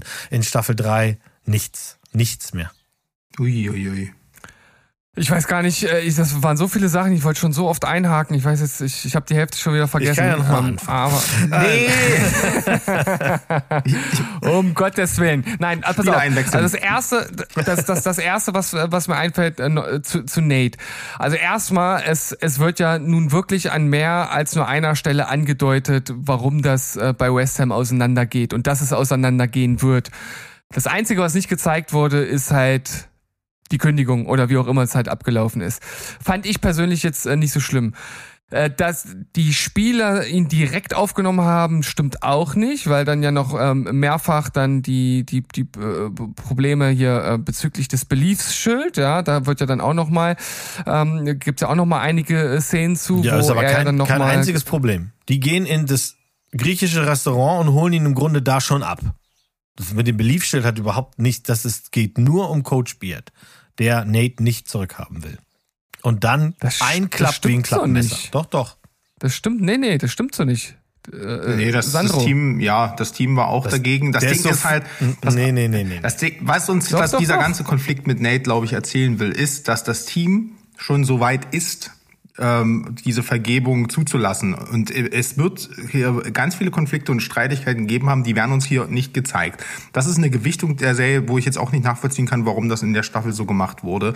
Ich fand es hier nicht schlimm. Ähm, ich weiß aber auch, was du meinst. Ne? Es, die Verteilung von, von, von ähm, emotionalen und überflüssig wirkenden Szenen ist merkwürdig. Kann ich tatsächlich aber ein bisschen besser verzeihen als du, weil dann diese Flursequenz mit Coach Beard und Ned ähm, äh, und Nate ist halt, das ist zwar irgendwie so eine Art ne, Stellvertreter-Szene, weil er im Prinzip dann auch für das Team spricht und eben noch diesen ganzen Background mit Ted mit einfließen lässt, aber es, es hat mich halt total bekommen. Und ich, ähm, dieser Moment, wo er ihn dann an den Kopf fasst und Stirn an Stirn sagt, morgen auf dem Platz, das ist so viel Überwindung, die er da zeigt und so viel Charakterstärke, dass mich das halt echt berührt hat. Also äh, in dem Moment deinem größten Feind so, es ist ja nicht ein Feind, das ist ja noch viel schlimmer als ein Feind, ist ja jemand, der dich enttäuscht hat als Mensch, den, von dem du mal viel gehalten hast, da verzeihen zu können und diese Erleichterung von Nate auch zu sehen, dann wieder aufgenommen zu werden. Ähm, man hat das nicht gesehen, was Coach Spiel mit dem Team gemacht hat. Das ist Kacke, aber wir können es uns vorstellen und mir, bei mir hat es gereicht, sagen wir es mal so. Ähm, aber ich würde nicht so weit gehen, dass man sagt, die ganzen Spieler haben gesagt, ach, na, dann ist der halt wieder da äh, und hatten damit kein Problem. Wir haben das halt nur nicht so ähm, visualisiert. Also ich, ich verstehe alles, was du gesagt hast. Ich sehe es halt einfach anders und das ist bei mir so aufgestoßen, ähm, dass mich das nachträglich echt, ja, ich fand es traurig. Also diese Hausflussszene, ich wollte, dass die was macht. Ich wollte, also der erste Moment, ne, da, ne, klingel, klingel und dann steht Coach Beard hinter dieser Tür und der kleine äh, Nate wackelt dahin oder sowas. Ich wollte, das ist so ein, so, ne, wie so, so einem 80s-Film, dass mich das so anpackt, dass ich jetzt noch die nächsten zehn Jahre davon rede und sowas. Aber das hat mir nicht gereicht. Also diese kurze Erklärung, warum, warum Nate sagt, ähm, ich darf einen Menschen nicht nach seiner wie, wie, wie hieß das? Ich darf einen Menschen nicht äh, verurteilen äh, wegen seinem schlechtesten Moment oder irgendwie so. Ähm, das war mir nicht doll genug. Das hat, hat, nee, hat leider nichts gemacht. Aber ist auch nur eins von, von, von vielen Dingen. Ich finde halt, wir haben, es wurde so viel Zeit versch verschwendet darauf, ähm, Charaktere einzuführen, die, die auch nicht für Liebe gedacht sind. Also, Sava ist ein Running Gag, der, der hätte auch einmal einfach kommen können oder sowas. Ähm, der hat ja plötzlich das Team spirituell auf ein, auf ein neues Level gebracht und, und äh, Jamie und, und Roy waren dann plötzlich nicht mehr irgendwie ganz vorne mit dabei. Du hast ja vorhin schon gesagt, diese Fahrradfahrerszene. Äh, äh, Roy kennt kein, kein Fahrradfahren und Jamie bringt ihm bei. Das hat dich irgendwie ins Herz getroffen. Ich habe nur gedacht, Freunde, äh, das ist nur wirklich, das, das nimmt euch doch nur wirklich kein Mensch mehr ab. Also alles andere hätte ich verstanden, aber Fahrradfahren nicht. Ja, ach. Ich glaube, da geht es auch einfach gibt, ums Prinzip. Das hätte auch ein Skateboard gibt, sein können, ist doch scheißegal. Ja, es gibt erwachsene Menschen, die kein Fahrrad fahren können. Ist nun mal so.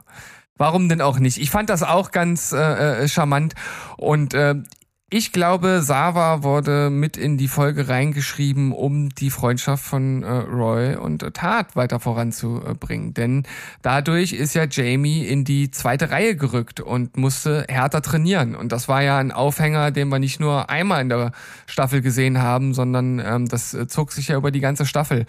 Und ich glaube, das war dann letzten Endes der, der eigentliche Grund, warum äh, Sava mit reingeschrieben wurde. Na, er war eine Deus Ex Machina für einen gewissen Moment, dann war er ein Comic Relief und am Ende ging es eigentlich darum, was er in der Story auswirkt, wenn er nicht mehr da ist. Weil man sich ja natürlich darauf verlassen hat, jetzt kannst du in der zweiten Reihe stehen und das genießen, dass man, dass das Team performt und plötzlich fällt das wieder weg äh, ohne eine richtige Begründung, wie für uns Zuschauer ja auch. Und so fühlen die sich ja dann plötzlich mhm. auch, die Spieler, und müssen sich wieder plötzlich selbst arrangieren. Und dann ist es aber so schwierig, äh, nachdem du dich ja plötzlich die ganze Zeit ähm, so aus der Affäre ziehen konntest. Also ich fand, das hat in dem Moment, wo er weg war, schon was mit dem Team gemacht. Und vor allem, ich meine, äh, habt, habt ihr jemals eine so große Avocado gesehen wie von seiner Avocado-Farm? Also. Nee. Die, die, also das, das war wirklich äh, sagen. Ja, der Mo Hunger bekommen. Ja, ja, ja, ja. Aber es ist halt einfach ärgerlich, wenn wir, weißt du, Sava passt ja zur Serie. Das ist auch fein. Ja, mhm. der passt zu diesem schrillen Stil und so. Das, das war alles okay.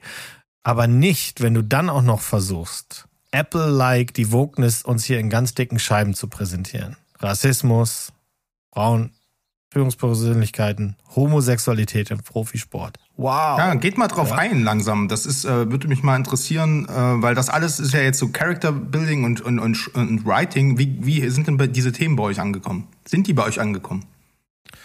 Also ich fand, das war eine der ganz großen Stärken der Staffel. Also ganz im Gegenteil zu, zu Mo anscheinend, wenn ich das jetzt richtig deute, wie er hier angesetzt hat. Also ich fand das äh, richtig gut, äh, weil da halt Themen mit dabei sind, die halt einfach im Profisport immer noch absolut tabuisiert sind, wie zum Beispiel Homosexualität. Also du kannst dich als ähm, aktiver deutscher Fußballprofi nicht outen. Das ist, das ist dein Tod. Du bist, du, du kannst nicht weiterspielen. Du wirst von den Fans zerfleischt. Es ist ja umso besser, dass es er dann auch nicht gemacht hat, weil die Frage habe ich mir tatsächlich als Nicht-Fußballer auch gestellt. Äh, ist das jetzt ein realistisches Szenario? Ich kenne es so ein bisschen, ne? also ein paar Sachen kann ich, kannte ich auch so aus der Presse, aber wie ist er hier, Philipp Lahm oder sowas? Und boah, ich bin voll der Fußballexperte. Aber ähm, ja, Aber Philipp Lahm ist nicht homosexuell. scheiße, dann schneidet das bitte raus. Ich weiß es nicht mehr. Irgend so ein Typ, Der, der, der, der nee, der, du meinst, so ein ähm, kleiner. nee, nee, ähm, Nee? ja, mir, mir fällt's mir fällt's jetzt nicht ein. Auch ehemaliger deutscher Genau, Nationalspieler. der, den meine ich. Ähm, ja, aber dann ist es doch gut, dass er es nicht gemacht hat. Also ich fand auch, das Thema wurde tatsächlich äh, ganz gut aufgegriffen, vor allem auch in der Amsterdam-Folge von, oh Gott, wie hieß denn der, der Writer, der, der Journalist, der die begleitet? Trent Krim. Grant Krim, der die im zweiten, in der zweiten Staffel noch ähm, vernichtet hat und jetzt auch so eine, äh, so eine Entwicklung mitmacht, indem er halt einfach äh, über die schreibt und das einfach miterlebt, wie Ted das Team formt. Und dann eben, als er das so sagt, so, ne, was denkst du denn, warum ich noch nichts gesagt habe? Und, äh, ne, und, und ähm, weil er natürlich selber, also ich fand das schön, dass das dann nicht ausgesprochen oder ewig verkitscht und vertieft wird oder am Ende in- noch fa- fangen die noch eine Affäre an. Ich habe ganz schlimme Sachen geahnt und es ist aber einfach, es wird ganz menschlich einfach behandelt. Was dann eher on, on the nose war und man hätte, ihn, finde ich, nicht mehr gebraucht, war halt so der letzte Kuss im, im, im, im, im Sieg dann so noch, so ganz random. Natürlich ist es ein öffentliches Statement, aber das ist halt so, ja, guckt mal hier, wir wollen hier noch eine Emotionsdrüse ähm, aktivieren. Aber bis dahin fand ich das Thema echt gut und auch, dass er äh, diesen Konflikt halt mit äh, Isaac hat, wo eigentlich da, da hatte äh, Angst hatte, einen Freund zu verlieren oder den Respekt eben auch im Team zu verlieren vor dem Captain, wo es aber eigentlich dann darum ging, ey Alter, wir sind hier so als Team gewachsen und wir haben so viel Respekt voneinander und er ist nur sauer auf ihn gewesen, dass er sich ihm nicht anvertraut hat, weil die ja eigentlich ein Credo haben, dass wir miteinander reden können. Da wir ne Belief, zack, wo, wo ist denn der Spirit hin? Jetzt sagst du mir ähm, nicht das Wichtigste in deinem Leben kannst du mir nicht anvertrauen als deinem Freund so ne. Das hat ihn gebrochen, nicht die Tatsache, dass er homosexuell ist und das erstmal zu verstehen ähm, war natürlich auch wieder mega kitschig, aber wie sie es dann gelöst haben, ähm, die Szene fand ich rührend, muss ich sagen. Ja, also das ist auf jeden Fall ähm, einer der Punkte, die ich äh, sehr stark fand. Ich fand auch den äh, äh, kleinen Storybogen um die äh, Super League. Ich glaube, die wird hier irgendwie anders genannt, aber es, es gab ja auch in der in der wahren Welt ja mal Bestrebungen, so etwas ins Leben zu rufen, wo dann halt wirklich nur die die größten Vereine aus Europa drin spielen und ohne Absteigen und So sowas. Avengers Und von Fußball. so un, ungefähr die European Football Avengers. Ähm, und das wurde ja dann auch, auch zerschlagen und äh, das spielt hier definitiv drauf an. Und da kommt ja dann auch wieder Rebecca ins Spiel, weil sie eine äh, der Vorsitzenden der Vereine ist, die dann dort bei diesem Meeting das Ganze im Grunde genommen zerschlägt und die Leute mal wieder auf den Boden der Tatsache zurückholt und ja auch ein Statement für den Sport an sich macht und äh, gegen die Kommerz, äh, äh, also ich, sag mal die ganze Kommerzialisierung. Man kann es ja letzten Endes nicht nicht komplett äh, verhindern. Das ist wahrscheinlich irgendwie unmöglich mittlerweile. Ähm, aber gerade ja dann auch zum Schluss der Serie, wo sie ja damit liebäugelt, den Verein zu verkaufen, entscheidet sie sich ja nicht dafür, sondern löst das Ganze dann über Anleihen für die Fans, was übrigens auch schon in echt gemacht wurde. Ich glaube, in, in England ist sowas äh, eher nicht mehr möglich. Da äh, gibt's ja schon relativ viele sogenannte Scheichclubs, die von irgendwelchen Scheichs halt aufgekauft äh, wurden und auch in Paris. Ähm, aber hier in Deutschland ähm, gab's auch mal ähm, solche Möglichkeiten, sich Anleihen vom, vom eigenen Verein halt äh, zu kaufen. Und das fand ich halt auch wieder ein sehr gutes äh, Statement halt zur, zur aktuellen Lage. Also jetzt sind wir mal wieder, oder jetzt sind wir mal eher im sportlichen Bereich und das spricht euch vielleicht nicht so an, aber ich finde halt gut, dass das halt auch mit drin ist. Ja, ich fand diese ganze Geschichte um die Super League, ja, die war okay. Es war jetzt nichts Unerwartetes. Ich hätte das eigentlich vorher erwartet beim ersten Auftritt von äh, diesem äh, nigerianischen Multibillionär, dass der dann sowas im Schilde führt und dass das jetzt so lange dauert hat. Aber das, das war okay. Auch wie sie es dann gelöst haben, hat einfach mal unseren halbreligiösen Glauben an Rebecca noch mal so ein bisschen hochgehalten. Ähm, Ja, das ja. ist alles fein. Das mit dem Schwulsein im Profisport ist auf jeden Fall ein Riesenthema und ähm, ich weiß das auch, dass das das Todesurteil ist und ähm, äh, ich kann mir das auch vorstellen und ich fand es auch okay gemacht hier alles, aber Ich komme immer wieder darauf zurück. Also es gibt so Story Arcs, die die die wurden dann genommen und andere wurden dafür weggelassen und ähm, ich habe jetzt ihn als Charakter, der war vorher auch nicht in meiner Top Ten. Der war immer nice Mhm. und der wusste immer, welcher Drake Song an der richtigen Stelle passt, aber irgendwie ich hatte den jetzt nicht so auf dem Radar, dass das der Schauspieler ist oder der der Charakter, mit dem ich jetzt richtig tief gebondet habe, unabhängig von seiner äh, sexuellen äh, Präferenz. Ich habe mich dann auch gefragt an der Stelle, naja, jetzt, du wolltest ja eigentlich, dass es raus ist, dann ist es doch nicht raus. Ich kann das alles nachvollziehen, dass man das dann eben nicht sagt. Ich fand es halt ein bisschen dicke. Also alles zusammen ein bisschen dicke. Also da- das Rassismus-Ding wurde mir zu schnell abgehandelt und das, das, ähm, äh, wir wussten ja auch nicht genau, was mit McAdoo ist. Ob der jetzt was gegen ihn hat oder nicht oder so. Hm, Ich, ich weiß es nicht so ganz genau. Es hat mich aber, äh, wie gesagt, es hat, wie so viele Dinge in dieser Staffel hat mich das einfach kalt gelassen. Das ist okay, ja, jetzt bist du, oh, alle wissen das und, und fein, ihr seid wieder Zu Kumpels. viel auf einmal, ja, da gebe ich dir Ja, schon zu, recht. genau. Zu viel auf einmal, weil dafür ist dann an anderen Stellen einfach zu wenig passiert. Oder halt so, so, so super dummes. Also ich meine, das mit den Gummipimmeln ist doch ernsthaft, ey. Ja. Ja, ich glaube, die hatten Angst, dass die zu, zu, also dass die halt diesen Ja. Comedy-Aspekt zu sehr vernachlässigen und haben Ja, dann ja. Äh, tatsächlich äh, unorganischen Blödsinn da reingeschrieben. Ja, das, äh, es wirkt an einigen Stellen so, dass sie tatsächlich gesagt haben, und so wird's in, in Teilen auch gewesen sein. Der, die erste Staffel war ein Erfolg, mit dem keiner gerechnet hat, zu einem Zeitpunkt, ähm, der für diese Serie nicht besser hätte kommen können. So, so tragisch der ganze Hintergrund ist, aber es ist halt so. Die Leute waren zum Teil ähm, äh, vorm Fernseher festgeklebt und das, da kommt einfach hier so ein Ding mit so großem Herz und, und viel gut und nonstop dann haben sie halt danach gesagt, oh, jetzt müssen wir das Ding hier größer aufbauen, als es ist. Die haben ja noch während Staffel 1 lief die Zusage für 2 und 3 bekommen. Ja.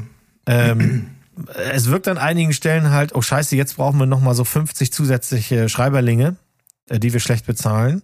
Und dann wollte jeder, das ist, weißt du, nehmen wir mal als Beispiel die, die, eine schlechte Prog-Rock-Band, wo jeder sein Solo haben will. Und deswegen sind die Songs 24 Minuten lang. Die sind aber schon nach drei Minuten fertig eigentlich.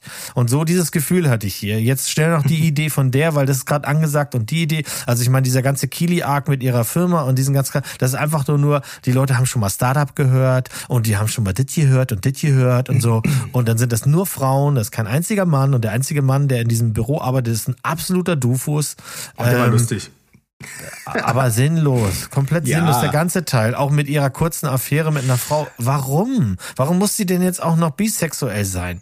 Also nicht, Das dass doch, aber das ist doch vollkommen egal. Ich meine, es hat doch aber was. Ähm, Nee, ähm, es ist nicht, es ist an der Stelle nicht egal, weil sie das benutzen als Tool. Das, nee, das es geht doch ja auch darum, es geht ja auch um verschiedene Dinge. Also ich bin komplett bei dir, ne? Also wo ist, also Killy hat sich diesen Punkt erarbeitet und ähm, dass sie diese Affäre eingeht, ist ihre Entscheidung. Und ich finde das eigentlich auch gut, dass sie zu der Entscheidung steht. Ob das jetzt, ob sie jetzt bisexuell ist oder ob sie lesbisch wird, na, es ist auch vollkommen egal. Aber sie, sie entscheidet sich dafür. So und dann gibt es aber viel wichtigere Punkte, die in Killys Entschei ähm, Killys Arc einfach fallen gelassen werden oder schnell gelöst werden, wie zum Beispiel den Leak.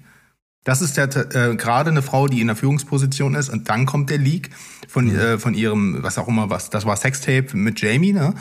Ähm, ähm, und wie sie damit umgeht finde ich herrlich ähm, sehr reserviert keine Panik sehr erwachsen holt sich trotzdem Rat ein und wie das natürlich dann auch äh, wir erinnern uns noch an den Leak auch ähm, das gab es ja schon mal auch mit Ted Lasso äh, mit Ted Lassos ähm, ähm, Vergangenheit. Ich weiß jetzt nicht mal ganz genau, wann das stattgefunden hat, aber ähm, es werden ja immer diese, diese Sachen ausgekramt. Natürlich, wenn ein Mensch eine Karriereleiter nach oben steigt.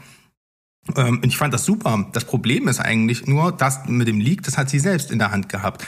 Was in der Beziehung passiert ist, ähm, dass die Firma am Ende bankrott geht und, und, und eigentlich fast alles, was in dieser Staffel passiert, auch dieses, dieses äh, Spiel zwischen äh, hier na, äh, Roy und äh, Jamie, fast alles passiert ihr einfach. Und sie ist, wird halt ja von einer Figur, die halt ein, eigentlich ähm, ne, von, von, äh, von so einem kleinen Startup sich hocharbeitet, ähm, von dem It-Girl, hast du so schön gesagt, sehr souverän einfach das macht, weil sie einfach was auf dem Kasten hat, wird sie hier irgendwie so ferngesteuert von anderen, äh, andere Leute entscheiden die ganze Zeit für sie, was am Ende daran sogar kulminiert, dass ähm, ja, sie mit, mit ihrem Geldsorgen zu Rebecca geht und die einfach sagt, ach, ich habe hab ich noch in der Portokasse. Mhm. Na, dann ist es ja, ja. easy. Ja. Ähm, das macht, da macht tatsächlich, so abstrakt es ist, ist die letzte Folge eine der schönsten Folgen, die ich seit langem gesehen habe in einem Seriengeschichte ever, aber auch eine der schlimmsten, weil nämlich diese ganzen Sachen am Ende noch so einen Stempel bekommen. Ne, ob das der, der, der, der ähm, ähm, schwule Kuss ist, ob das eben dieses, ja, äh, kannst du mal bitte meine, ähm, mir aus der Predolie helfen? Ja, da gibt's ganz viele Sachen, die werden so ganz hinten schnell unter den Teppich gekehrt. Und das tat mir wirklich selber auch weh. Ne? Und oder eben auch die Sachen mit Ned, was du jetzt schon angedeutet hast. Ähm, Nate, Nate, ich sag mal Ned. Mhm. Ist ein bisschen schwierig, gebe ich dir recht. Für mich ist es ein Problem der Gewichtung. Äh, weil irgendwie hier, ne, wir haben es ja schon äh, eingangs erwähnt, es war halt einfach, äh, Bill Lawrence war nicht mehr dabei, der hat sich auf Shrinking konzentriert. Ähm, der nächste wichtige, die nächste wichtige Person, Brad Goldstein, war auch in Shrinking in, äh, investiert, also hatte hier nur geteilte Aufmerksamkeit, keine Ahnung. Deswegen hat wahrscheinlich derjenige, der da einfach noch mal drauf guckt und einfach weg, Dinge wegstreicht, gefehlt. Ja, also es ist eine der wenigen Staffeln, wo man sagt, wegstreichen hätte geholfen. Mhm. So, ne? Das ist irgendwie mhm. merkwürdig. Ein, ein, ein letzter Punkt noch zum Thema Rassismus, weil den will ich gar nicht so lang ähm, kommentieren. Mir gefällt es unglaublich, wie Ted Lasso über die drei Staffeln hinweg mit dem Thema umgeht. Und auch so, und hier finde ich das auch okay, dass es auch sehr beiläufig ist. Es gibt hier so einen Moment, den habe ich mir gemerkt, wo äh, Sam Ted fragt, sehe ich etwa nicht aus wie ein Schweizer Nationalspieler? Und er dann so, oh, alles klar, der Punkt geht an dich. Und ich finde das so genial, wie hier so alltäglicher Rassismus entlarvt wird und auch halt Ted selber fragt, du spielst für die Schweiz. Äh, mhm. Er ist halt auch, er ist der beste Mensch der Welt, so, aber er ist natürlich trotzdem nicht davon, davor gefeit und das öffnet uns vielleicht auch mal wieder dieses, dieses Verständnis füreinander, bloß weil man irgendwie so geprägt ist von irgendwelchen Dingen, heißt das nicht gleich, dass man mit Ziegelsteinen nach, nach farbigen Menschen wirft, sondern man versteht es nur erstmal nicht, man nimmt es auf und dann hat man es verstanden. Aber ne, dass dieser latente, unterschwellige Rassismus, der in vielen in uns ja noch innewohnt, weil wir es halt irgendwie so konservativ, äh, konservativ erzogen wurden oder was auch immer, oder auf dem Dorf in der Oberlausitz groß geworden sind und einfach nichts von der Welt kennengelernt haben, ich finde es so schön, dass ihm das hier passiert und das aber auch gar nicht lange diskutiert wird, sondern dann einfach ein Fakt ist und zack, weiter geht's. Ich habe wieder was gelernt. Ja, ey, danke, dass du äh, mir die Szene nochmal ins Gedächtnis gerufen hat, hast. Da habe ich nämlich auch äh, einmal äh, sehr laut lachen müssen. Und ähm, ja, also äh, super nochmal zusammengefasst.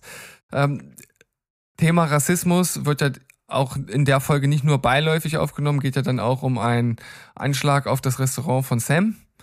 Ähm, nachdem er sich zur Einwanderungspolitik geäußert hat via Twitter.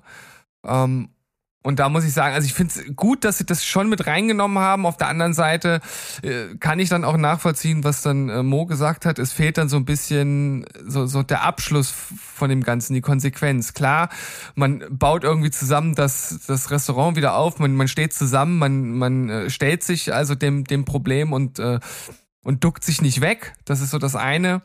Aber äh, gerade so dieses, dieses Tweet-Ding, weil äh, die Premierministerin da ja auch sehr aggressiv äh, geantwortet hat, da habe ich irgendwie erwartet, dass dann, dann noch ein bisschen mehr kommt. Und das kam dann nicht. Und äh, das dann irgendwie in Verbindung mit der recht vollgepackten Staffel, da kann ich dann die Kritik auch schon ein bisschen nachvollziehen. Ja, am Ende muss man ja sagen, das Finale ist, das Finale ist die letzte halbe Stunde äh, äh jeder Romcom. Alles findet den Kreis, das schließt sich. Selbst äh, Rebecca läuft, warum auch immer, auf dem Flughafen ihren mysteriösen oh Gott, ja. Ich fand das übrigens Arme. sehr schön mit dem, mit dem in, in, Amsterdam auch mit ihr, ne? Das, das wollte ich bloß kurz sagen. Aber die Szene und dann ist der Typ Pilot und da rennt noch die Tochter rum. Leute, was soll denn das? Ja, ja. Das, das ist, ist, auch wieder so zufallsgesteuert mhm. hinten raus. Ja, ne? genau. Und mhm. und dann einfach so ein bisschen dolle dick. Ich verstehe ja. Am Ende ist es ja so. Ted Lasso ist ja eine Serie über Freundschaften und über die Dinge, die man eben von anderen Leuten lernen kann. Und wenn man das zulässt, dann findet man wahrscheinlich alles gut. Man hört es ja schon zwischen Steven und mir. Steven hat da mehr Liebe drin als ich. Ich hänge mich dann an diesen Sachen auf und es ärgert mich halt einfach, weil ich eine andere Gewichtung gesetzt habe. Ist ja auch mein gutes Recht. Ist ja meine Show gewesen bis dahin, dann halt eben nicht mehr. Und das ist halt auch so ein bisschen, das schmerzt mich ja auch so ein bisschen, weil ich möchte auch sagen, schaut euch alle Ted Lasso an. Ich würde jetzt aber meistens sagen, schaut euch Ted Lasso an, aber Staffel 1 und dann macht Ende. Weil ich finde, danach geht's halt einfach den Berg runter. Und in Staffel 3 zu doll von dem. Ja, und das tut Ja. mir auch ein bisschen leid. Wirklich. Also ich habe ich hab halt tatsächlich das Problem, wenn ich, ich und ich kann das nicht ausschalten, wenn ich mein Herz an eine Serie verloren habe, dann kommt mir auf jeden Fall, und das weiß ich auch, die Objektivität etwas abhanden. Das war damals bei doch, doch, doch, doch. Gen genau so. Das war damals bei, bei, bei Lost Ja, so genauso. geht, so geht's hab mir bei jeder ich- Star Wars Steven. Du musst dich nicht verstecken. Ja, okay. Ich habe ich hab bei Lost damals Jahre gebraucht, um zu akzeptieren, dass das Ende einfach scheiße war. Ich, ich habe das, ich hab das einfach, ich habe das wirklich verdrängt. Ich habe gesagt, ich, ich fand das gut, wie es war. Ich habe gesagt, es ging doch um die Person und nicht um die Rätsel. Ja, scheiße war es. Natürlich ging es um die Rätsel und äh, um, um das, was dahinter stand. Und äh, hier das ist jetzt vielleicht nicht äh, ganz vergleichbar und das ist nicht ganz so krass. Aber ich muss sagen, dass ich die letzte Folge insgesamt sehr, schön fand und ich mag das sch schon auch, wenn das Ganze sich dann irgendwie gerade bei so einer Serie zum Schluss auch findet. Weil ich finde, alles andere wäre der Serie auch ein bisschen zuwidergelaufen.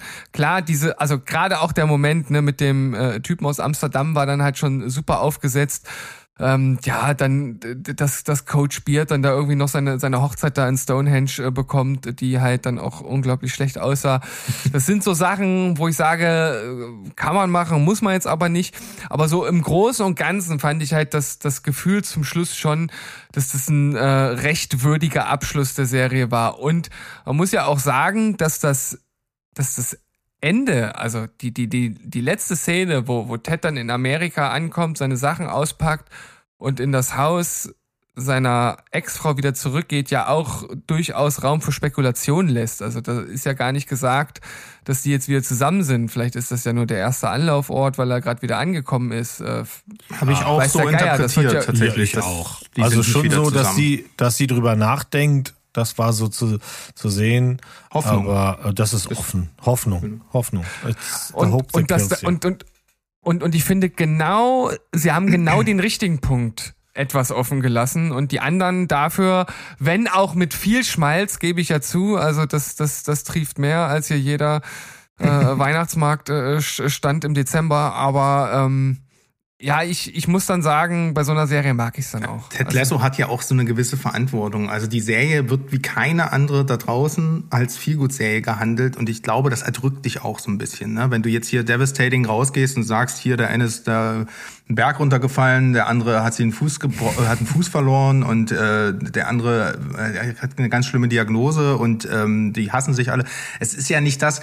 Ähm, du kannst es natürlich im Verlauf einer zum Beispiel zweiten Staffel immer wunderbar hin und her ähm, developen, aber am Ende musst du den Kreis schließen, gerade wenn du die Serie auch so nennst wie eine Figur. Und da können wir uns ja trotzdem, sind wir uns ja trotzdem, glaube ich, einig.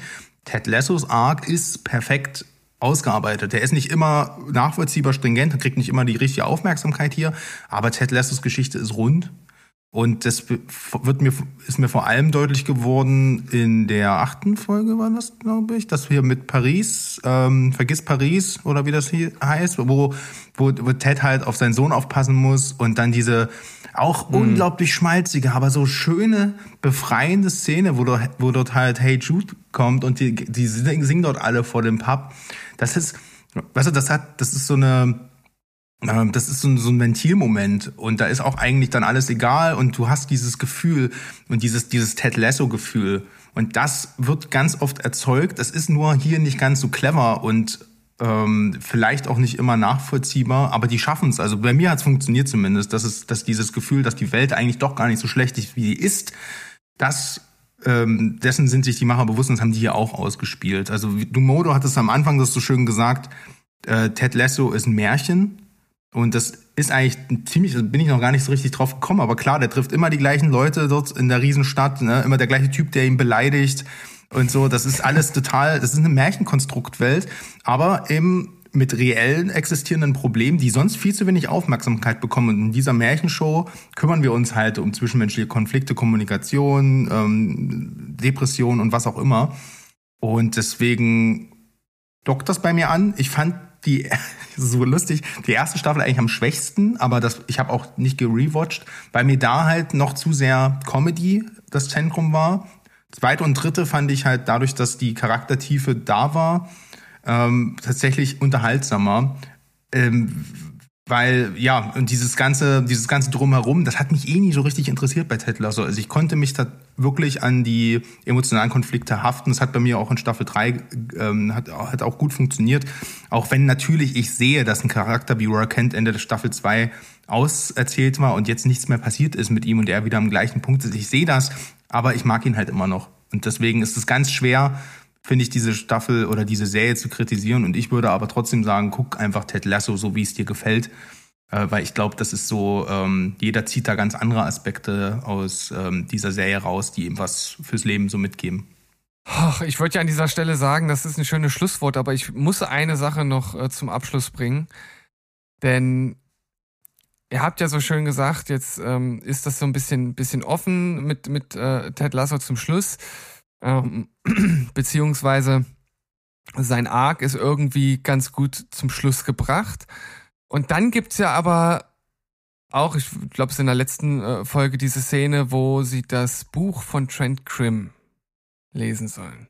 Und die einzige Anmerkung, die Ted Lasso an diesem Moment hat, ist, dass er das nicht The Lasso Way äh, nennen soll, sondern dass es der falsche Name ist. Und am Ende heißt es dann die AFC Richmond Way oder so. Mhm. Und da gibt's jetzt ein paar äh, Ideen äh, zu, weil auch nie so richtig gesagt wurde, dass es jetzt wirklich die letzte Staffel war oder dass nicht vielleicht auch irgendeine andere Serie kommt. Dass es jetzt vielleicht auch ohne hm. Ted Lasso war. Die haben gesagt, das ist das Ende von Ted Lassos Geschichte und was das jetzt heißt, das können wir uns jetzt überlegen. Ne? Also Spin-offs, äh, es muss ja weiter klingeln. Ne? Ja, Coach Beard, Origin, AFC Richmond Pub, Origin. Ja. Ich würde mich da jetzt nicht in Spekulation hier äh, reinwerfen, weil am Ende ist, ist es so, dass äh, Ted Lasso ist eine Commodity für Apple und zwar eine verfickt erfolgreiche. Und wenn sie auch nur irgendwie einen Schimmer Hoffnung haben, dass sie das erzählen können ohne äh, Jason Sudeikis, dann werden die das machen. Ja. Weil es einfach mhm. Kitsching macht. Ähm, aber ich glaube, die sollten mal einfach jetzt drei, vier Jahre alles liegen lassen. Ich bin halt auch überhaupt gar kein äh, Fan so generell von, von Spin-offs und irgendwelchen Origin-Stories, weil es tendenziell Weil du Better Call Saul nicht gesehen hast. Nee, genau, weil es nicht gut funktioniert. Mit der Ausnahme hätte ich jetzt gesagt, von dem, was ich von euch gehört habe, Better Call Saul, wahrscheinlich vom ganzen Rest der Welt, der, der das auch sagt. Ähm, aber ich find's schon immer schön, wenn halt auch was einfach abgeschlossen ist und dann so bleibt, wie es ist und dann nicht mehr irgendwie dran rumgedoktert wird. Äh, ich so sehr ich den Gedanken auch schön finde, dass vielleicht etwas weitergemacht wird, von dem man mehr sehen möchte, ich finde es gut, wenn ein Schlusspunkt da ist und man das dann einfach ruhen lässt. Na, das ist doch jetzt aber der Schlusspunkt Na. für diese Folge. Dann, dann halt mal halt die Fresse. Aber ich wollte noch sagen, Thomas Hittelsberger war's. Haben wir wieder alle was gelernt. 2014, der, der, erste deutsche Nationalspieler, der sich dazu geäußert hat. Ist ja interessant. Also ich weiß ja sowas nicht und ich finde, es ist doch reichlich spät. Ja, ja. Ich weiß auch gar nicht, ob in der Zwischenzeit noch, noch sehr viel mehr dazu kam. Also mir fällt tatsächlich keiner ein. Also das ist. Schreibt uns auf dem Discord, bitte. Fußballfans da draußen. Schwere Thematik.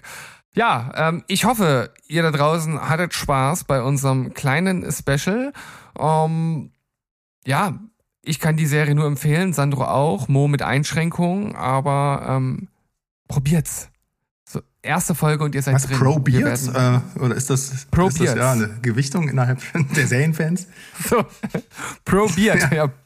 Ich bin Pro Beard auf jeden Fall. Äh, okay, bevor ich mich um Kopf und Kragen re rede, sage ich jetzt Tschüss, ciao. Und goodbye. Bleibt spoilerfrei. Jawohl. Tschüssikowski. Roy fucking yes. Kent. Jamie Todd. Jamie Todd. Apfel 4, kommt.